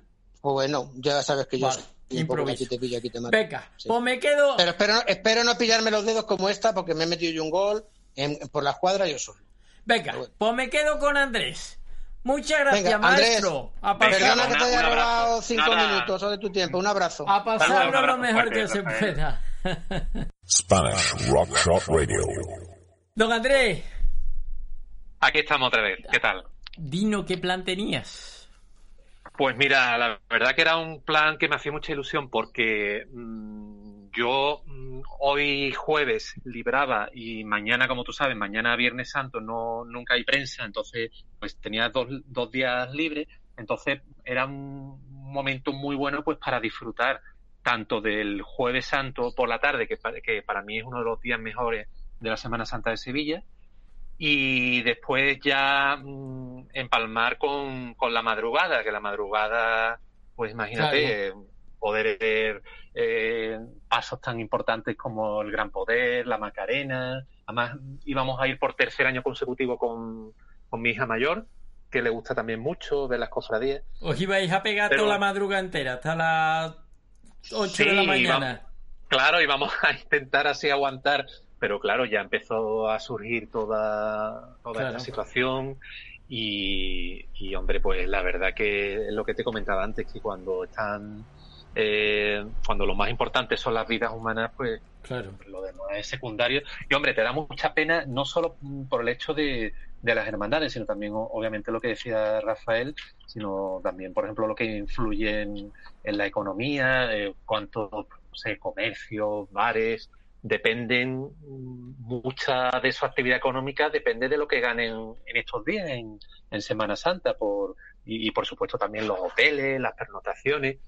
Pero claro, ha habido un cambio generalizado por, por toda esta situación y, y yo creo que, bueno, pues a ver si, sobre todo lo, lo principal es que la situación en los hospitales se, se resuelva y a partir de ahí intentar recomponerlo todo. Es que da miedo, Andrés, de verdad, te lo da miedo verse eh, que te entra Sí, el sí. bicho y te tienes que ir al hospital y imagínate lo miedo. que yo me imagino no saber Claro. lo que es ahogarse en una piscina o y, y- Claro, claro. oh, debe ser terrible, ¿no? Eh, Por ya, supuesto que sí, da, da miedo, da miedo esto lo que tú dices y también da miedo mucha actitud y conducta de, de la gente que, que no, que parece no querer ser consciente de No, lo que eso estamos más que miedo da coraje, rabia. Da coraje, por eh, supuesto, porque vergüenza porque, ajena, oye, todo junto. Claro, la- eh, aquí la Guardia Civil ha tenido que, que parar muchísimos coches que este fin de semana se querían ir Sí, a la playa. Posiblemente, y en Madrid también había una montada, no sé si Claro. había drones, la gente queriendo salir, nada, poca vergüenza. Por eso es que, es que la gente no, no es consciente de que esto no se va a solucionar hasta que la- el, el mayor número posible de personas estemos en casa y, y que sigamos así, porque es que si no es imposible. Yo entiendo que ya es demasiado tiempo, lleváis casi un mes en España, eh, claro. en el Reino Unido Es dos duro, semanas claro. y media, es duro, pero sí. leche, vamos a... Es que eh, yo es que creo que la gente no se ve en el hospital, no se ve. No, queda, queda, queda, queda. No, No, claro, cuando ya le ves la oreja al lobo dice, no sé lo Claro. que le pasará, por ejemplo, por la cabeza a Boris Johnson. No lo sé. Uf, tiene que estar Pero veremos a ver cuando salga de esta y hable. Veremos Claro. a ver. Em, pues sí. Amigo, Sí, aquí estamos otra vez. ¿qué nos traes? Vamos a, a, a relajarnos. Antes ha sido música, Sí. cine. Venga, ¿qué nos trae Palé este puente?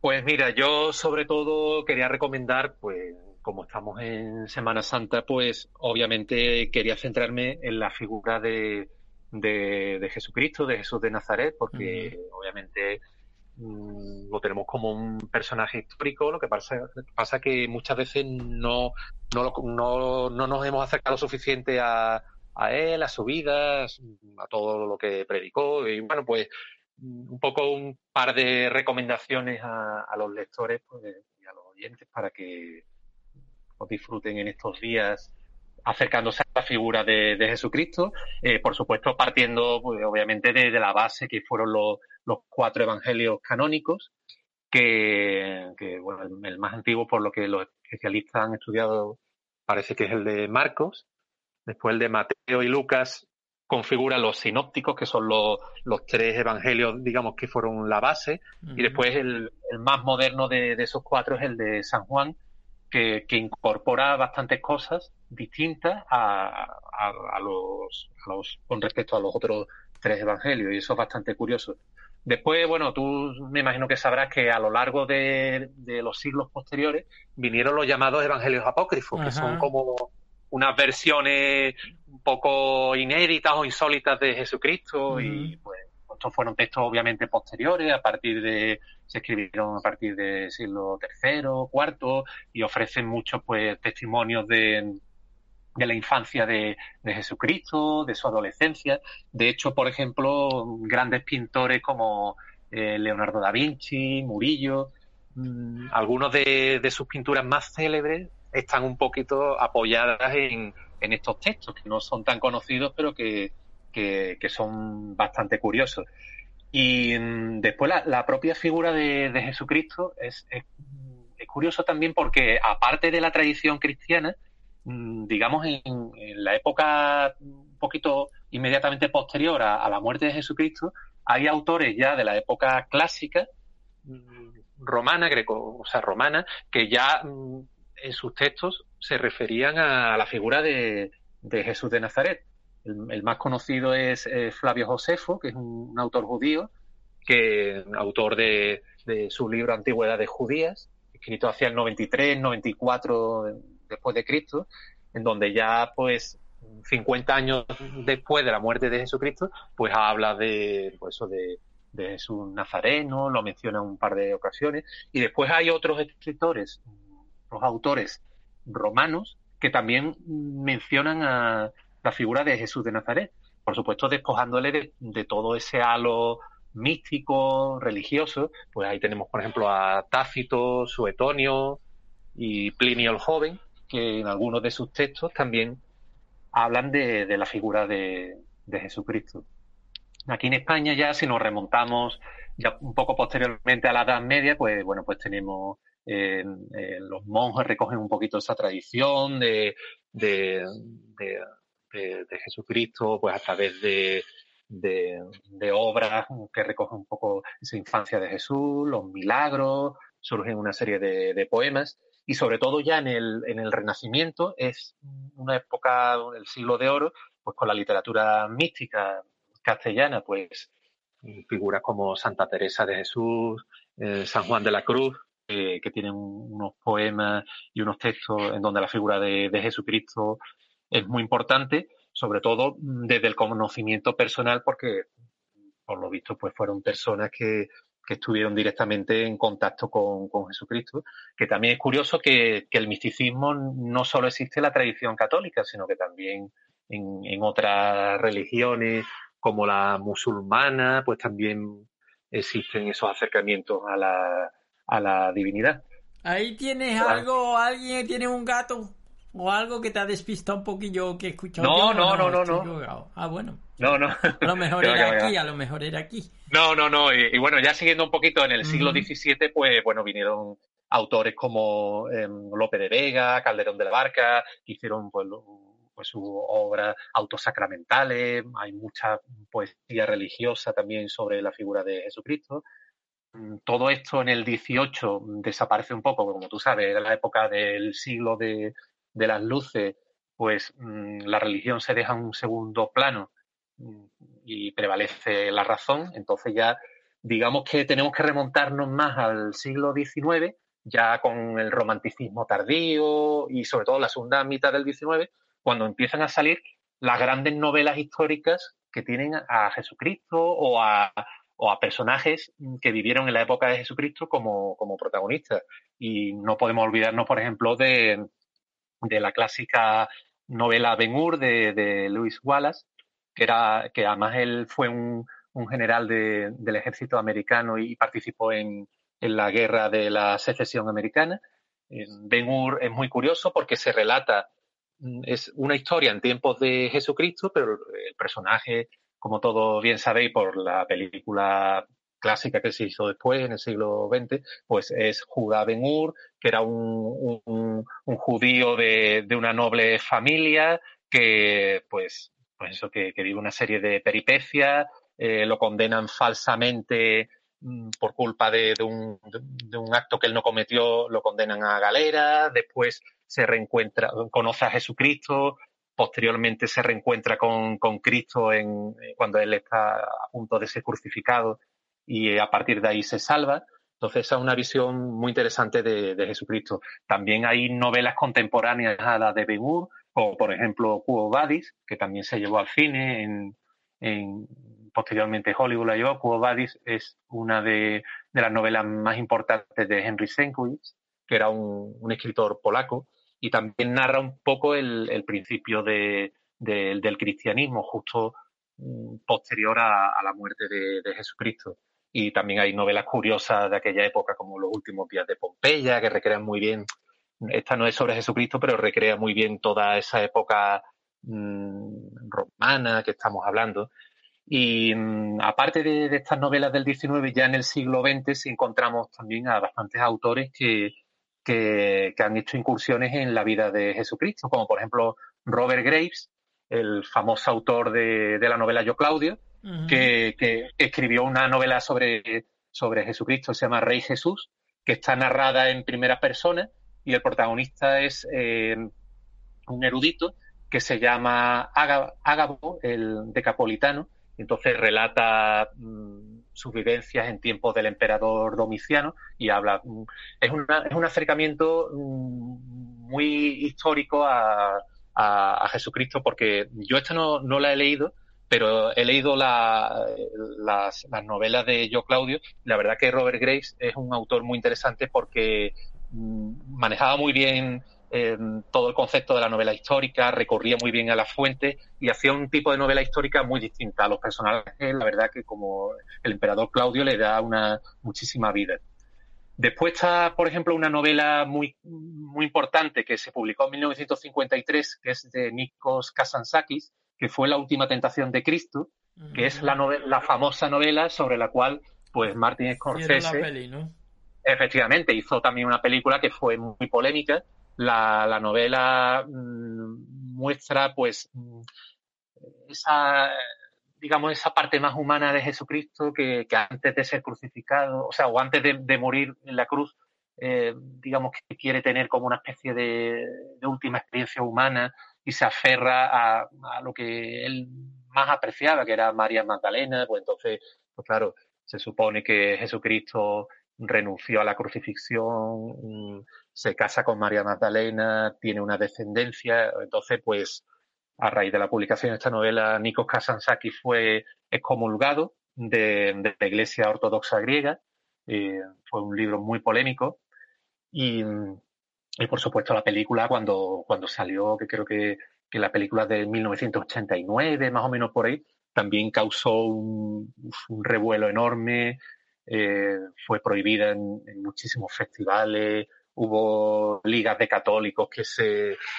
que se manifestaron en contra. Yo realmente, yo vi la película en su momento y yo creo que quitándole todo ese elemento de la polémica, yo creo que es una visión que, que se da sobre, sobre Jesucristo y que no hay que, mm, digamos, leer estas cosas a pie juntillas, sino que, oye, que es un, una versión que, que da una persona sobre lo que él piensa que, que, pudo ser la vida de Jesucristo y no pienso que, que haya que, crear tanta polémica porque yo creo que la persona que tiene fe, eh, aunque lea un libro de estos, no va a renunciar a, sus ideas. Pero bueno, aparte de, de, esta novela, hay otra también muy importante que es El Evangelio según Jesús de, de José Saramago, que esta es de 1998, que también fue una novela que, fue tildada de blasfema, porque, bueno, entre otras cosas, mm, el libro apuesta por la idea de que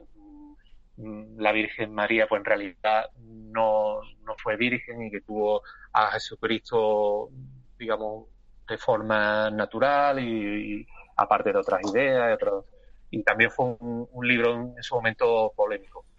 Después hay otros autores que más recientemente han escrito también sobre Jesucristo, como por ejemplo el norteamericano Norman Mailer, que publicó el Evangelio según el Hijo, que también es una historia en primera persona, donde hace un retrato de Jesucristo que no es ni piadoso ni satírico, y, por supuesto también tuvo su polémica, hasta la, la escritora Anne Rice, la famosa saga de, la entrevista con el vampiro, mm, tuvo, digamos, una conversión hacia el, hacia el cristianismo en los años 2000 y a raíz de ahí, pues publicó una trilogía de, novelas que por lo menos dos de ellas están publicadas en castellano, El Mesías, o sea, es la trilogía del Mesías. Entonces, El Niño Judío, que es la, primera que narra la, infancia de Jesucristo en Egipto, Después ya publicó Camino a Caná, que relata la vida privada de, Jesús de Nazaret. Y después hay otra tercera novela que por lo menos en castellano yo no la he encontrado, que se llamaba The Kingdom of Heaven, el reino de los cielos, que, con la que se cerraría esta trilogía. Y ya cerrando un poquito este periplo, en el caso de España, tenemos a un autor muy conocido y también muy polémico, porque no solo es escritor, sino también se dedica a la investigación de temas paranormales y siempre está rodeado de mucha polémica. Y este autor no es otro que Juan José Benítez, JJ Benítez, mm, que también se hizo mundialmente famoso a raíz de, su saga Caballo de Troya. Que es una saga enorme. De hecho, creo que ya lleva como 11 o 12 novelas desde Pero que publicó la sigue. primera. Con la Sí. misma historia. Sigue, sigue, sigue sacando jugo a, a la vida de Jesucristo. Y mm, yo creo que mm, por lo menos las dos primeras sorprendieron muchísimo, porque la primera es del año 1984 y relata el viaje en el tiempo de un, de un científico, creo que era un científico de la NASA, que a través de una máquina del tiempo viaja justo a, los días previos antes de, la pasión de Jesucristo. Entonces él vive en primera persona esos momentos. Y, y el, en el segundo, ese primer mm, caballo de Troya, el uno, se llama Jerusalén, es del año 84. Y dos años después ya publicó la continuación que se llamaba Masada, que relata los días inmediatamente posteriores a la crucifixión, es decir, de, transcurre entre el 9 y el 16 de abril del año 30, el primero ocurría entre el 30 de marzo y el 9 de abril del año 30, porque a, mm, a- a todo esto mm, Jesucristo, según lo que han investigado muchos estudiosos y todo, no murió en el año 33 de nuestra era, sino que murió mm, probablemente tres años antes, en el año 30. Y eso fue por, por un error que, mm, que se sigue desde la Edad Media, que Dionisio el Exiguo, a, a la hora de, de calcular y de poner la fecha, se equivocó en, en tres años y a partir de ahí mm, la numeración se sigue mal. O sea que, que Jesucristo en teoría no murió en el, en el 33. También hay otras teorías que dicen que, que a lo mejor no murió con 33 años justos, sino que puede ser que tuviera mejor 36, 37 años o por ahí. Y bueno, con, con estos libros de Juan José Benítez, pues la verdad que la saga ha vendido millones de ejemplares porque son unos bestsellers y, y es lo que tú dices, hace poco publicó el, el último, el último que también es un tocho enorme, pues, pues como de 600 o 700 páginas. Te debe de interesar muchísimo a este hombre para llevar ya 15, Hombre. dices que lleva. No, creo que son un poco menos, creo que son como unas 12 o 13 novelas más o menos las que o eso el dinero, no sé lo que le interesará más. Pero. Yo no sé, yo no sé, pero la verdad que, que es increíble el éxito, la verdad que, que tiene mérito porque, mm, sobre todo las, las primeras novelas en su momento fueron una revolución, porque además su- mm, supuestamente yo, yo me leí la primera, y la primera era el, el, el viajero este en el tiempo, le dejaba el manuscrito supuestamente a, a JJ Benítez, y entonces él hacía como una especie de ejercicio de metaliteratura. Y, y tú sabes, aquí, aparte de aquí, hay juegos de conspiración. Después, hombre, hay novelas también que han tenido mucha polémica, como por ejemplo El Código da Vinci, que también tangencialmente eh, relata el tema de, de la supuesta estirpe de, de Jesucristo con María Magdalena. Yo creo que Jesucristo, Jesús de Nazaret, es un personaje histórico mm, muy importante y que, mm, y que llama tantísimo la atención que, que cualquier obra que, que sea de un escritor que mínimamente esté bien escrita, que sea interesante, yo creo que es un éxito asegurado porque, porque es un personaje que, que siempre va a generar literatura a su alrededor. Andrés, tú, eh, supongo, ¿no? Por lo que te escucho y te escucho hablar, tú eres creyente. ¿no? Sí, yo sí. De todos estos, ¿con cuál te quedas? Mm, Pues mira, yo me quedaría un poco con, con todos, porque yo soy creyente, pero como te he comentado antes, yo, yo no soy una persona mm, de estos que se escandalizan tan fácilmente porque ofrezcan una visión, Di- no sé, hombre, diferente, distinta o Claro, sí? a mí me, me interesa porque, hombre, mm, me interesa el acercamiento también humano a la persona de, de Jesucristo. Obviamente, Robert Graves, a mí me encantó eh, Yo Claudio y después la segunda parte que, que- que publicó de, de Claudio, me parece que Claudio, el, el dios Claudio y su y la emperatriz Mesalina, creo que era la publicación siguiente. Y, hombre, Robert Graves es un autor muy bueno y la verdad que me interesa mucho. Mm, Pues obviamente también Saramago, yo no me he leído el de Saramago, pero estamos hablando de un escritor que ganó el, el premio Nobel y que, aparte de que si el libro sea más o menos polémico, pues la verdad que me interesa esa visión de Jesucristo contada por él mismo, porque después mm, hay que distinguir la figura de, Jesús de Nazaret con, con la imagen de, de Cristo, como el Mesías. Entonces, yo creo que ahí mm, sí habría que distinguir porque, claro, no es lo mismo la figura histórica una persona que nace en la pobreza, en un pesebre, que vive prácticamente en la miseria, que, que, predica mm, dando el ejemplo.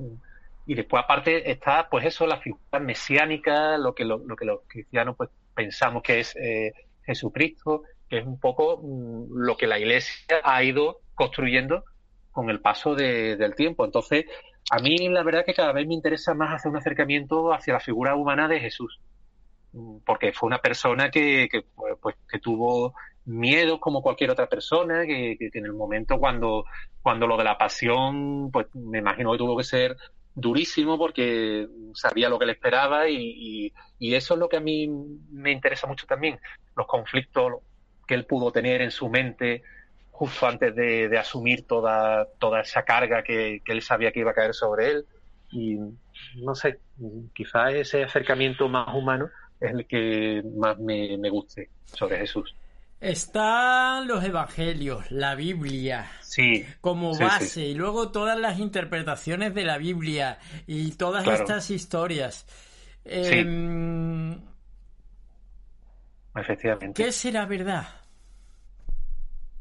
Es esa una buena pregunta, porque, porque son tantos textos, tantas manifestaciones, uno no sabe bien distinguir, porque aparte si tú mm, lo analizas, Jesucristo muere supuestamente en el año 30 y los primeros evangelios, por lo menos en el de Marcos, es de a partir de casi el año 68 o el año 70, es decir, que se escribe... Eh, exactamente, unos evangelios están escritos años y años después. Muchos años después. Claro, entonces es ficción, posiblemente.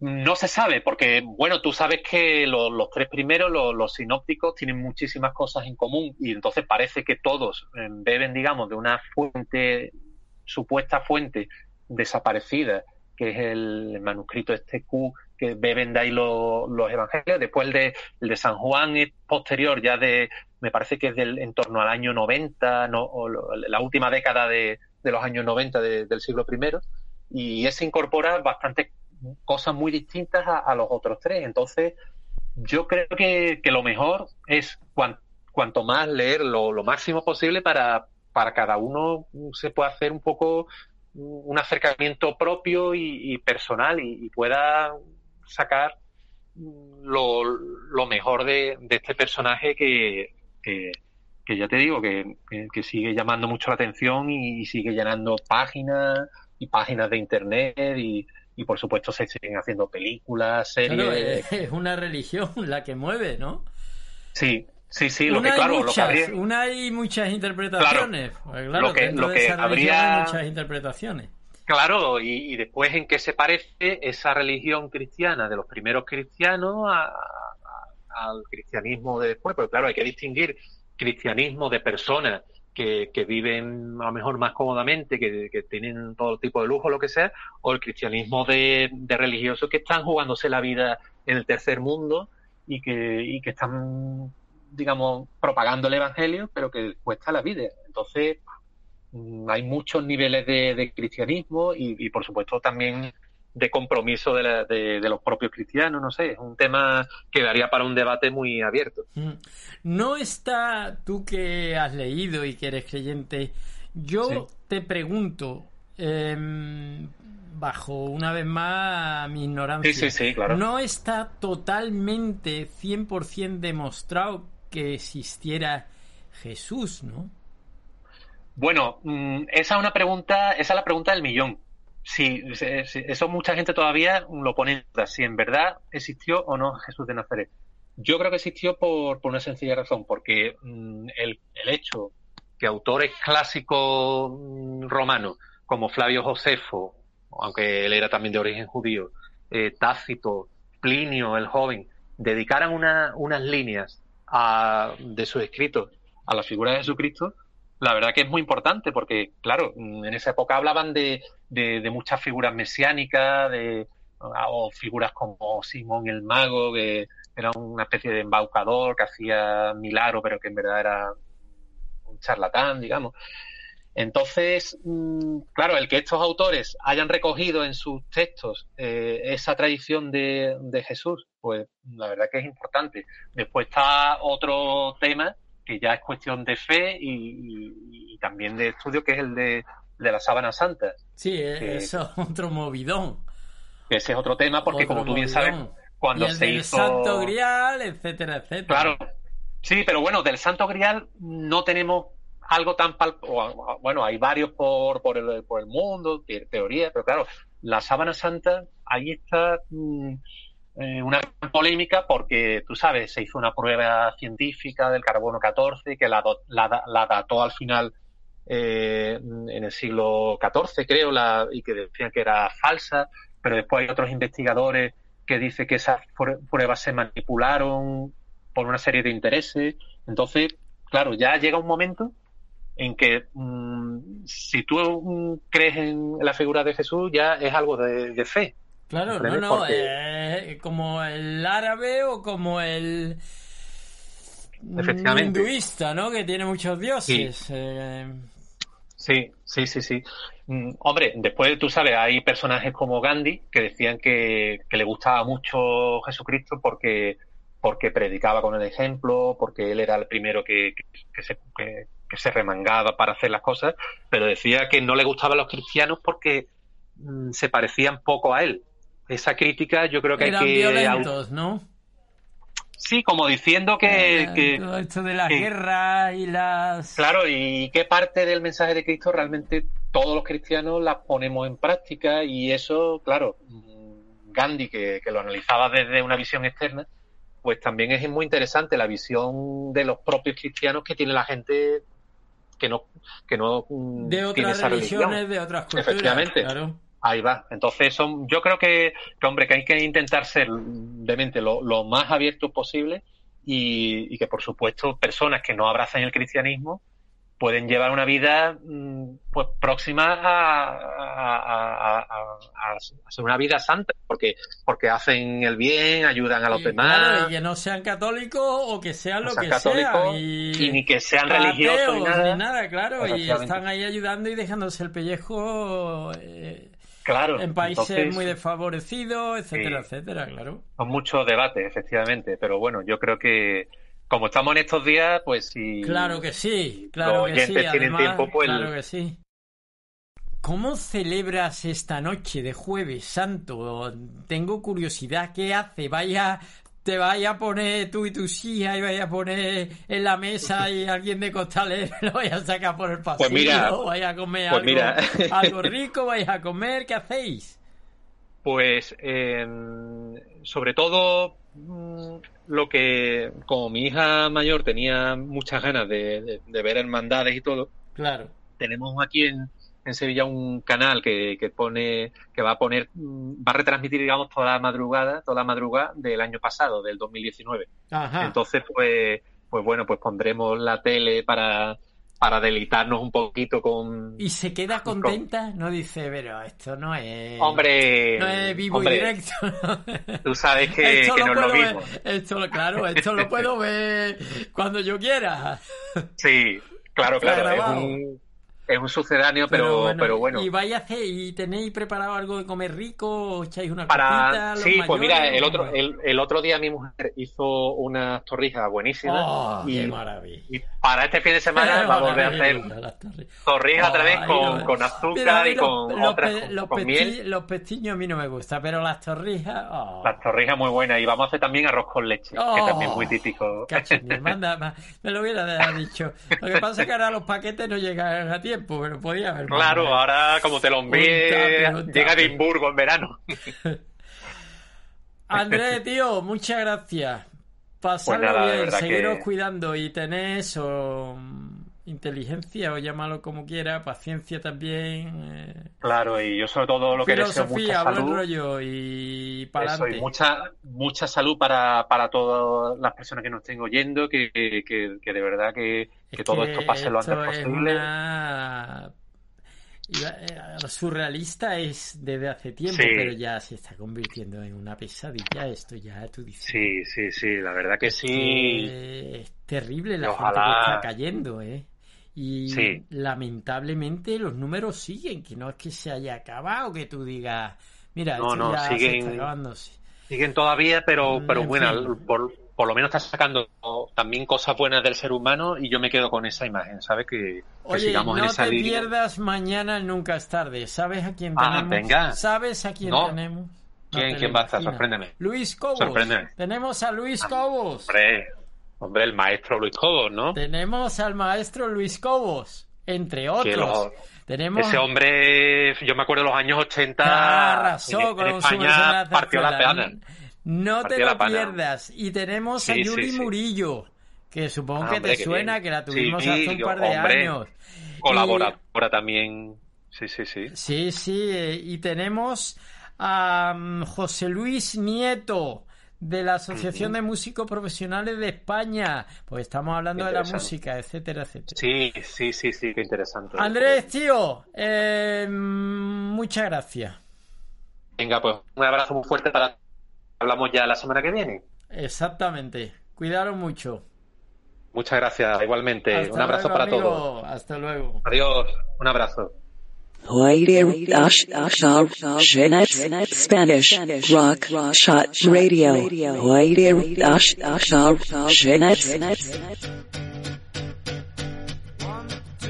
three, four. Can I have a little more? Five, six, seven, eight, nine, ten. I love you. Leche, que se me iba, vaya la estoy hoy. Que iba a poner marcha profesionales, pero se me ha pasado. Entre unos y otros, se me ha pasado. Bueno, vosotros estáis bien, ¿no? Se os ha pasado rápido. Bien, mira, me voy a meter la tinaja, pero hoy voy a despedir tranquilo, ¿eh? Desde la tinaja, pero tranquilo. Esperaros. Ahí estamos. Eh, pasen ustedes un jueves cojonudo. Relájense, pónganse buena música. Em, rodéense, sea internet, sea lo que sea, de los que